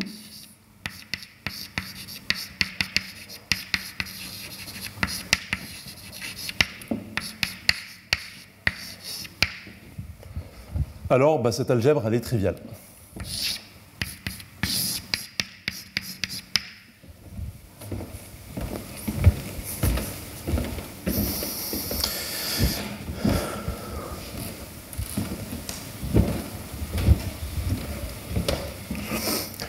C'est vraiment, euh, c'est vraiment bizarre. Donc on, a une algèbre, on veut montrer qu'elle est triviale en général, puis on arrive à construire un flot dessus qui est euh, canonique, et puis on arrive à montrer que ce flot est toujours ergodique, qu'il y a vraiment un flot qui est euh, non trivial. C'est en fait d'une certaine manière, donc je vais, expliquer euh, ça quand j'expliquerai les, conséquences de ce théorème, mais en fait c'est une version, euh, c'est une version plus faible, si on veut, du, problème du bicentralisateur, montrer ça. Euh, quelque part, une stratégie pour montrer que le bicentralisateur est trivial, c'était de dire, bah, ce flow, bah, je vais essayer de montrer qu'il est... En fait, on a de très bonnes raisons de penser qu'il est ergodique, et, c'est pour ça que donc j'ai essayé de démontrer ce théorème, et donc ça c'est bon. Mais aussi on a de très bonnes raisons de penser qu'il doit être trivial tout le temps. donc si on arrive à montrer qu'il est à la fois ergodique et trivial, pour deux raisons un peu différentes, bah, en combinant les deux, on obtient que, que le bicentralisateur est trivial. Donc c'était un peu ça aussi l'idée de, qui, nous avait poussé à, étudier ce, ce, flot.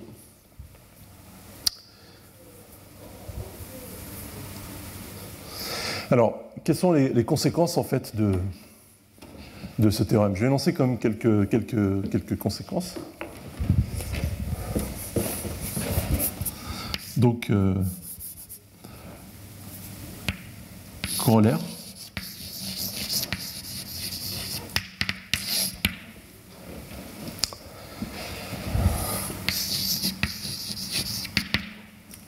soit m et n deux facteurs de type 3.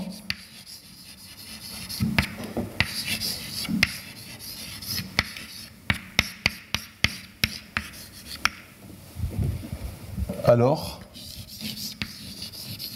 si on fait le produit des deux,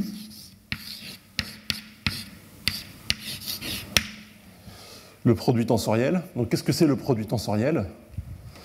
En fait, comment on le réalise? Si vous avez... Euh, si vous représentez M sur B de H, et si vous représentez N sur B de K, eh bien lui, c'est le, produit tensoriel, c'est justement, juste l'algèbre euh, engendrée par M et N dans le, produit des espaces de Hilbert.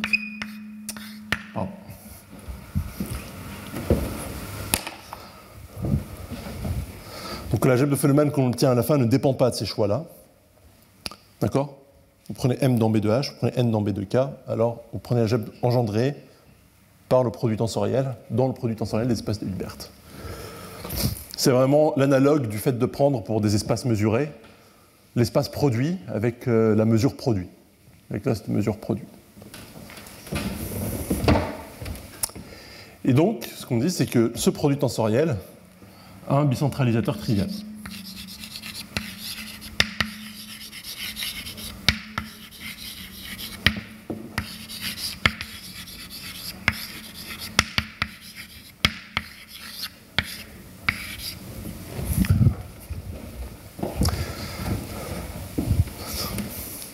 Ça, c'est vraiment la,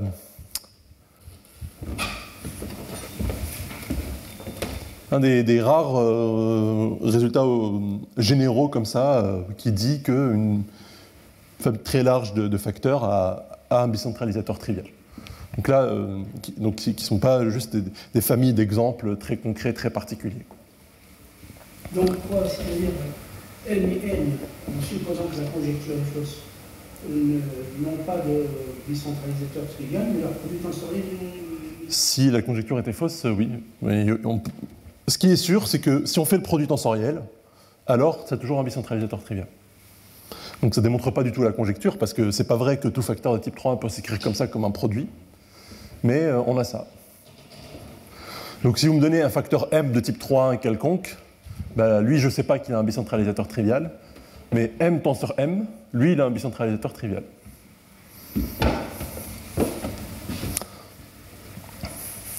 Donc ça, c'est des...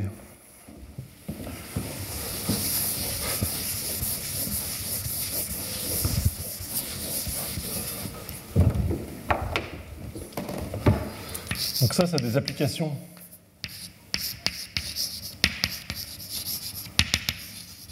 en déformation rigidité. Donc la théorie de Popa, dont je vous avais parlé.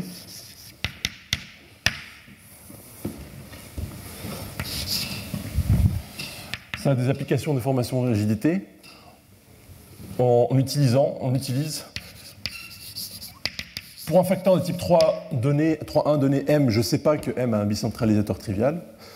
Donc c'est difficile d'appliquer directement euh, la théorie de, Popa dans un certain nombre de cas, mais par contre, on peut tout, euh, on peut tensoriser, on utilise le fait que M tenseur R infini, ici je rajoute l'unique facteur moyennable de type 3, qui est approximativement de dimension finie,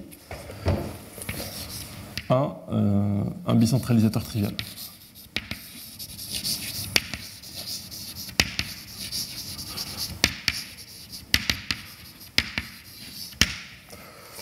Donc l'idée, c'est qu'en fait, on, a un problème, par exemple, on veut distinguer euh, M et N, ou comprendre la structure, euh, comparer la structure de facteurs 1 M et N. Bon, bah, si on rajoute, on, fait le produit tensorial avec R infini, bah là, on a un bicentralisateur trivial, et donc on peut appliquer tout un tas d'arguments. Et en même temps, on rajoute quelque chose de pas très méchant, parce que R infini, on comprend ce que c'est. Euh, c'est vraiment un truc qui est approximativement de dimension finie, qui est très malléable et qui rajoute pas de la rigidité, etc. Donc, en fait, ça, c'est utile dans, plein de cas pour ne plus avoir besoin de supposer que M est un bicentralisateur trivial.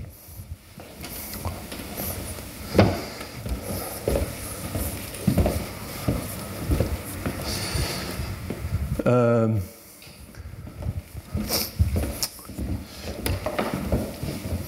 donc un autre, un autre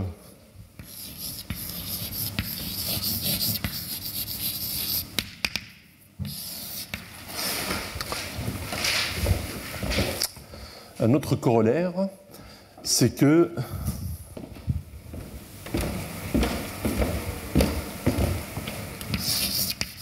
si m est un facteur de type 1,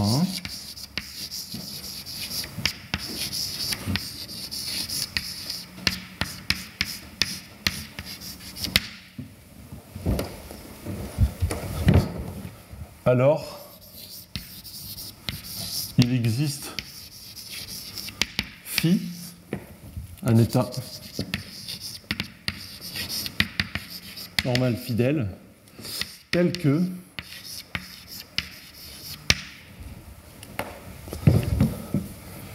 euh,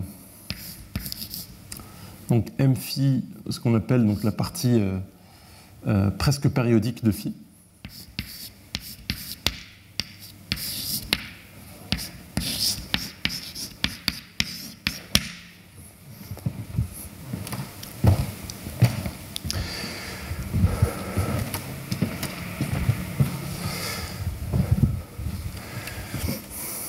Donc qu'est-ce que c'est la partie presque périodique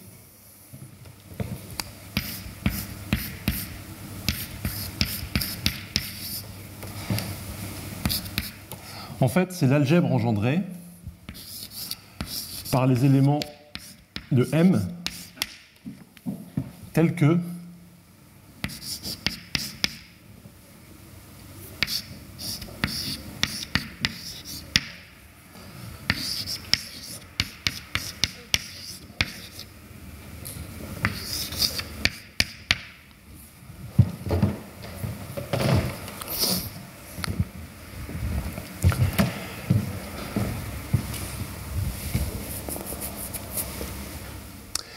c'est les éléments qui centralisent pas forcément phi, mais qui, euh, qui sont en quelque sorte ce qu'on appelle en fait des, euh, des, vecteurs propres de phi. Alors, pour expliquer peut-être un peu la terminologie.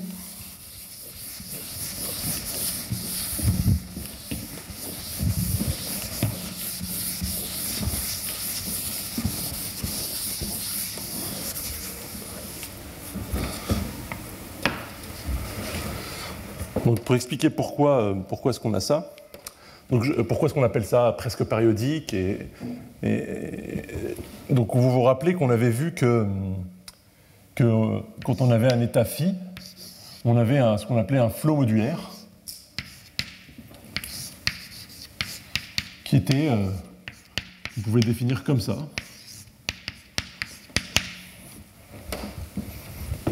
D'accord? Donc phi, on le voit, comme une fonction, comme un opérateur positif qui est dans mode m. Et puis quand on conjugue x par phi, puissance it, ben on obtient une action de r sur m.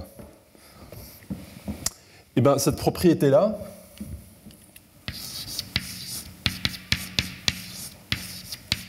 en fait, c'est équivalent à dire que phi puissance it a phi puissance moins it, c'est euh, lambda puissance it fois a. Ah, d'accord C'est-à-dire que sigma phi.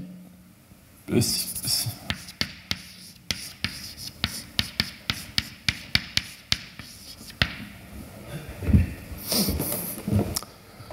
Donc en fait, l'espace vectoriel engendré par A, la droite vectorielle engendrée par A, c'est un espace de dimension 1 qui est invariant par euh, le flot modulaire.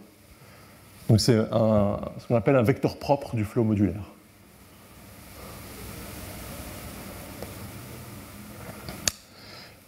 Et donc en particulier sur A ici, le flot modulaire, il est euh, sur cet espace-là, il est, périodique, d'accord? Puisqu'on prend puissance IT, donc euh, si vous prenez T qui est 2pi sur log lambda, vous avez une période. D'accord ben, En quelque sorte, cette partie presque périodique, c'est une sous-algèbre qui capture tous les éléments comme ça qui sont euh, presque périodiques. Donc,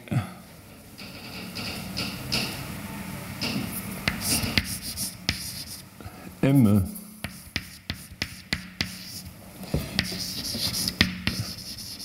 est aussi la plus grande sous-algèbre.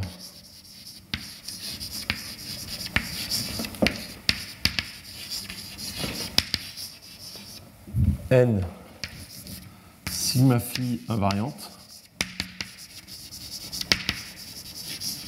pour lesquelles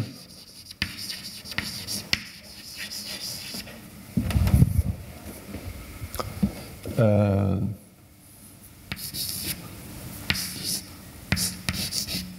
est presque périodique.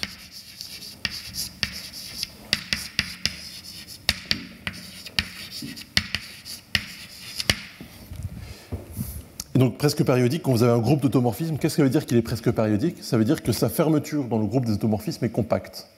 D'accord? Qu'il est relativement compact. D'accord? Pour chaque élément ici, c'est vraiment périodique. Mais si vous prenez tous les éléments ensemble, bah, vous allez obtenir un flot qui ne va pas être forcément périodique, mais qui va être presque périodique. Sa fermeture va être compacte. D'accord? C'est comme quand vous avez une représentation de R, une représentation euh, unitaire du groupe R. Bah, vous avez une partie où vous allez avoir plein de vecteurs propres, où la, où la représentation va être presque périodique, c'est-à-dire que sa fermeture dans le groupe des unitaires est compacte, et puis une partie où vous n'avez pas du tout à avoir de vecteurs propres pour la représentation, euh, et, où là, il n'y a pas de. Donc, c'est pas du tout presque périodique. Et en fait, ce genre d'algèbre, de, pour qu'on c'est presque périodique, c'est beaucoup plus simple à étudier parce qu'on a cette propriété-là. On a une famille comme ça d'éléments qui vérifient ça. Donc c'est beaucoup plus simple à étudier. Donc ça aussi, donc on voit que c'est un peu un affaiblissement de la propriété du bicentralisateur qu'on a vu, où on disait il existe un état phi tel que le, centralisateur est ergodique. C'est vraiment quand on prend ici lambda égale à 1. Donc on prend juste les vecteurs propres associés à la valeur propre 1. Ben là, on, prend tous les vecteurs propres.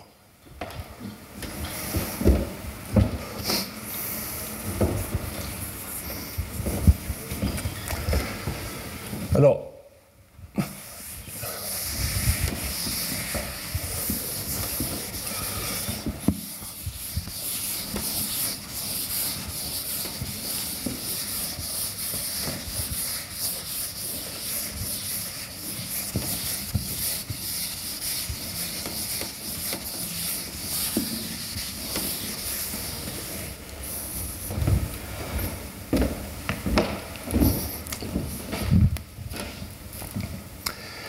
Euh,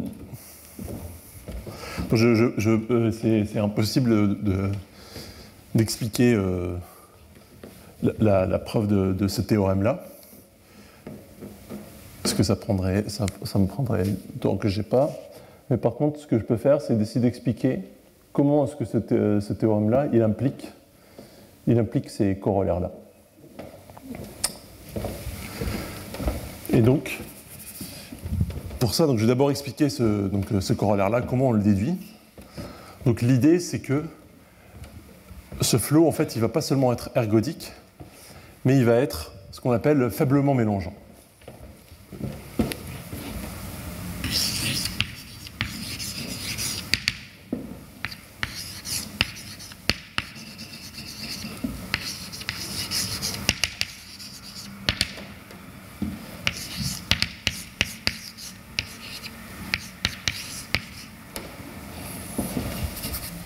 sur Volumen n est faiblement mélangeante.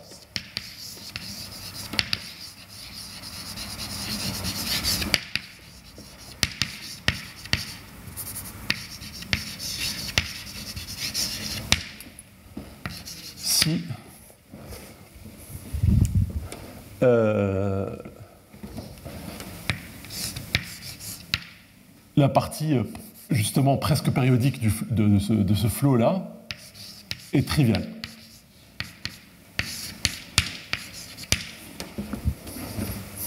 D'accord?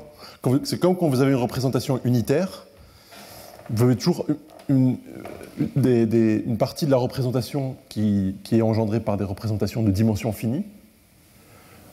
Quand c'est un groupe abélien comme R, c'est même des représentations de dimension 1. Donc c'est vraiment des espaces propres de dimension 1. Et puis vous avez une, partie qui est faiblement mélangeante, où là, vous n'avez pas du tout d'espace propre. Toute représentation se décompose comme ça.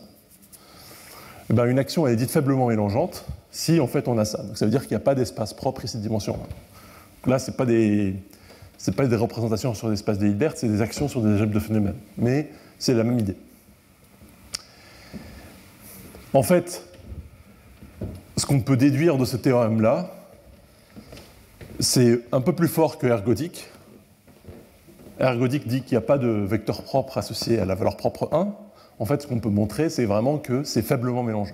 Il n'y a pas du tout d'espace propre pour, ce flot-là. Et donc c'est ça la, propriété clé qui permet de démontrer ça. Donc je vais expliquer un peu l'idée. Donc ça c'est le corollaire 1.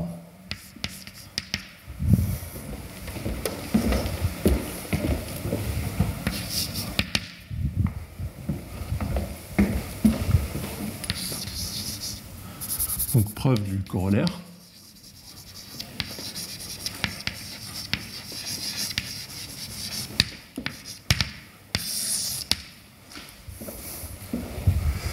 Donc, soit phi et psi, deux états sur m et n.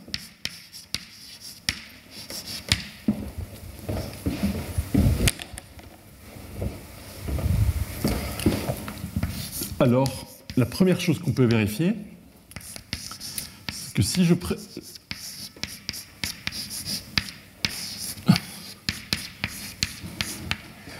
Si je prends l'état produit sur M et N, d'accord? Donc ici, c'est vraiment comme pour les espaces mesurés, quand vous avez L infini de x mu, L infini de y mu, ben, le produit tensoriel, c'est L infini de x croix y avec la mesure produit mu tons nu. Donc là, c'est la même chose, c'est la même construction. Ben, si vous prenez le bicentralisateur de ça, et eh ben, en fait, il va être contenu dans le bicentralisateur de phi, tens le bicentralisateur de psy.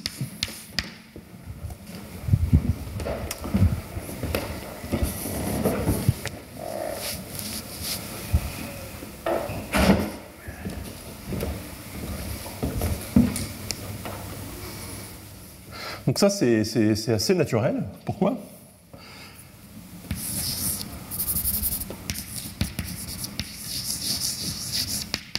Si U appartient aux unitaires de M vérifie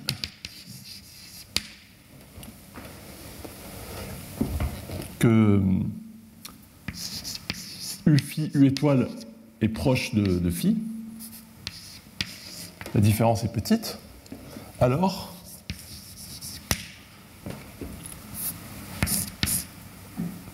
U tens 1 donc je mets U ici et je prends ça avec 1, c'est un, unitaire dans le produit, et eh ben il va presque centraliser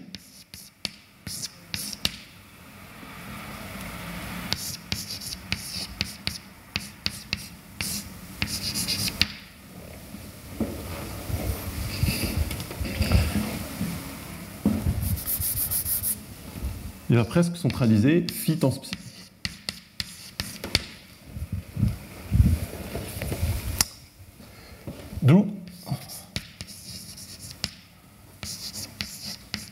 tens 1 de x, c'est proche de x. Pour tout x dans... Euh,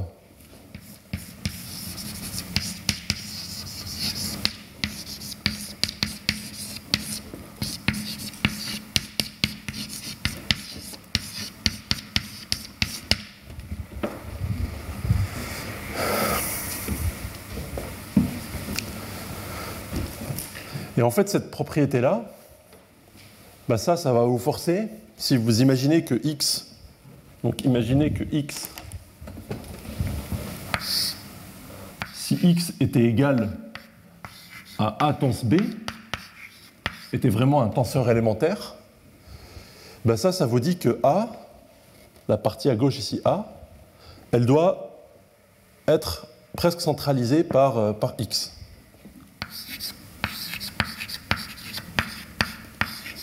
Cette propriété-là va vous impliquer cette propriété-là.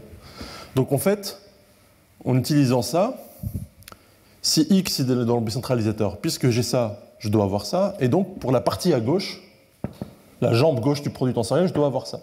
Donc ça, ça me dirait que A doit être dans BM phi.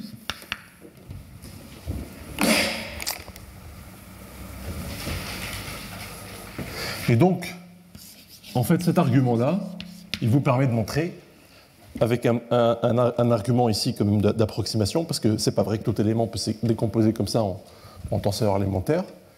Donc, ça, ça permet de montrer que Bm tens n phi psi, il va être contenu dans Bm phi tens n. Et après, on fait la même chose avec la jambe droite.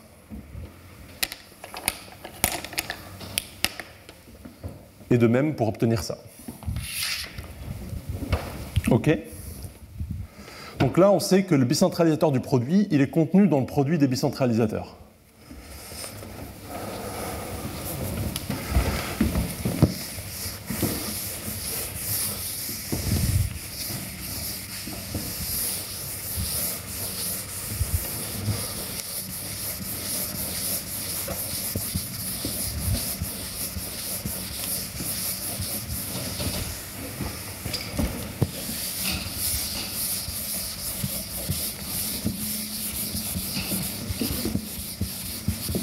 Maintenant, il faut comprendre ce que c'est que le flot.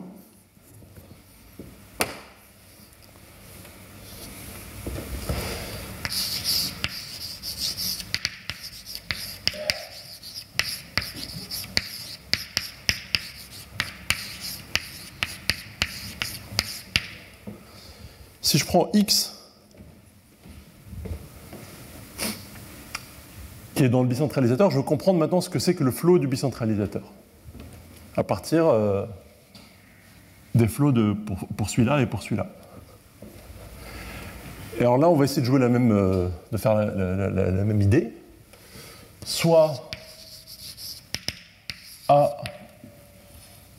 dans M tel que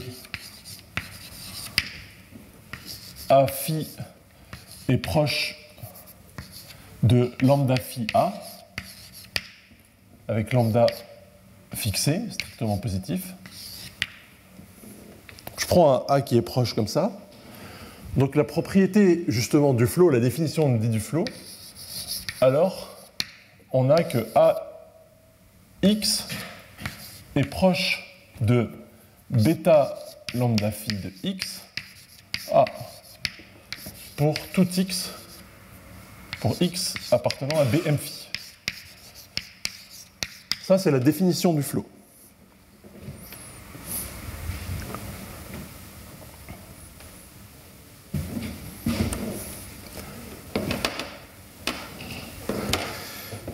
Bon, ben maintenant, ce que je sais, c'est que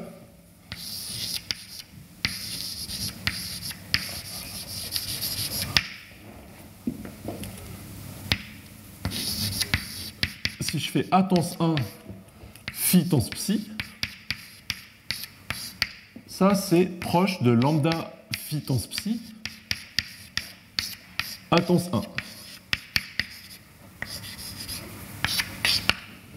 D'accord? J'ai juste euh, tensorisé par, euh, par, psi, rajouté psi à, droite. Donc, on doit avoir aussi que A 1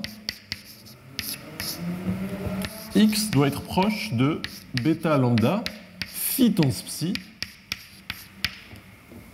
x tends 1 pour x qui est dans le bicentralisateur du produit.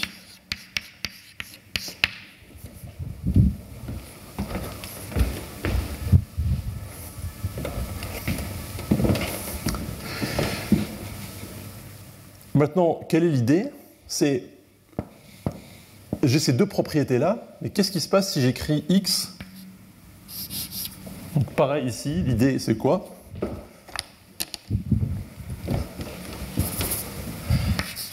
Si x, je l'écris comme euh, y tend z, alors d'une part, j'ai que a tend 1x ça doit être proche par cette propriété-là de bêta lambda phi tons psi de x à tens 1. Donc ça, j'ai juste réécrit ça. Mais d'autre part, on sait que a tens 1 de y tens z, c'est la même chose que AY tends Z. Et donc ça doit être proche de bêta lambda phi de Y tends Z.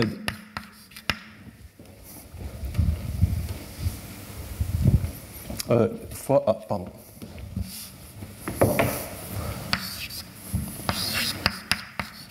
Et donc ça, c'est égal à bêta lambda de phi y tens z, le tout multiplié par a tens 1.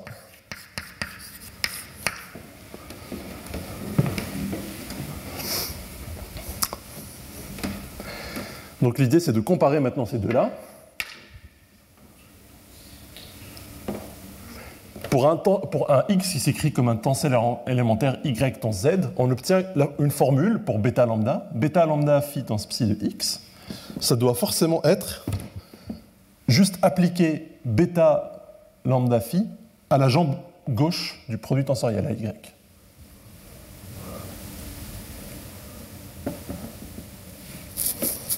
D'accord? Donc l'idée, c'est que c'est vraiment le A tens 1 qui va implémenter cet automorphisme-là, mais comme il est A n'est que sur la jambe gauche, il ne peut pas toucher ce qui est à droite, il ne peut pas toucher le Z. Donc vraiment, ça, ça doit être égal à, ça. Donc en fait, ce qu'on montre, c'est que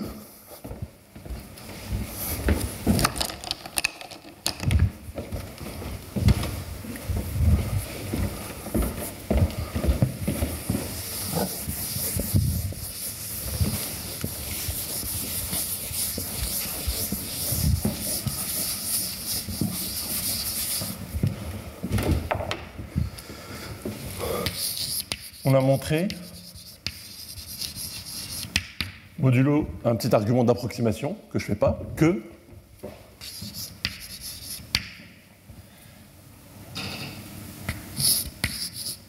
bêta lambda phi tens psi de x, c'est égal à bêta lambda phi tens l'identité appliquée à x. Pour tout x dans BM BM tens n de phi tens psi.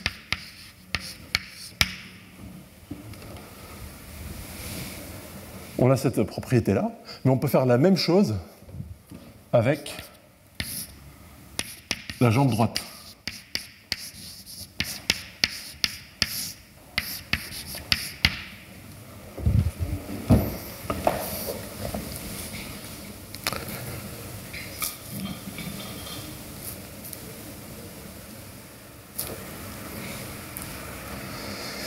Donc, en sur, euh, sur euh, cette algèbre-là, ces deux automorphismes, ils doivent coïncider. D'accord?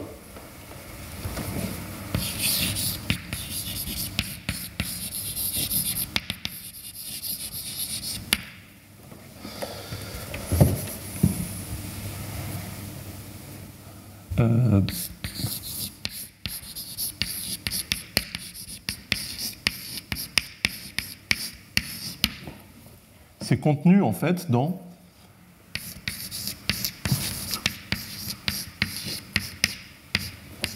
Donc ça, on a vu que c'était vrai. Si. Mais en fait, c'est plus fort que ça. Ça doit être sur la sous-algèbre de ça, sur laquelle les deux flots coïncident. Ou si vous voulez, c'est l'algèbre des points fixes pour euh, le flot euh, produit, où on met ici lambda moins 1, 1 sur lambda.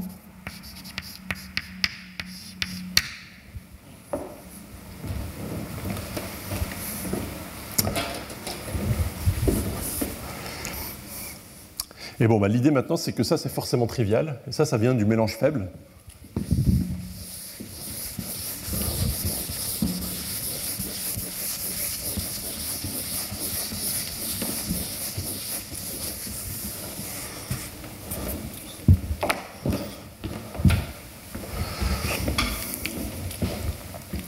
Donc, vous, connaissez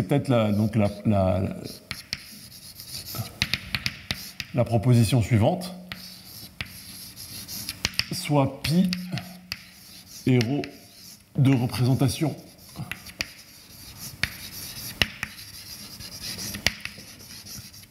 Unitaire. Faiblement mélangeante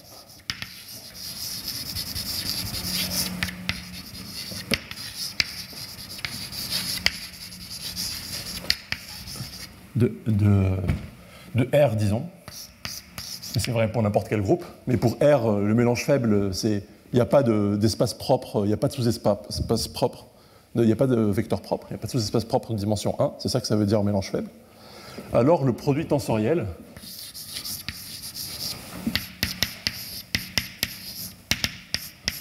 donc qui est la représentation produit sur euh, l'espace de Hilbert produit, est aussi faiblement mélangeante.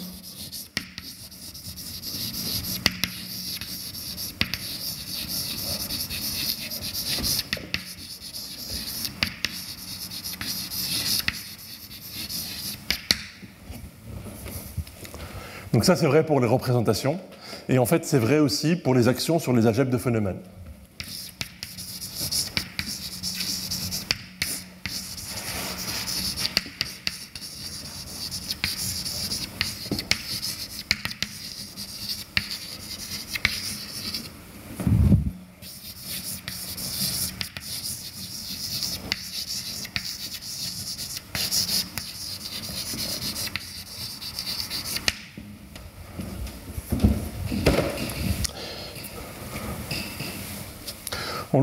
On peut même le, pour, pour, ce cas particulier, on peut même le déduire de cette partie-là sur les représentations, parce qu'en fait, ces, actions-là, elles préservent les états phi et psi, et donc en fait, on peut appliquer aux représentations associées sur L2 de BM phi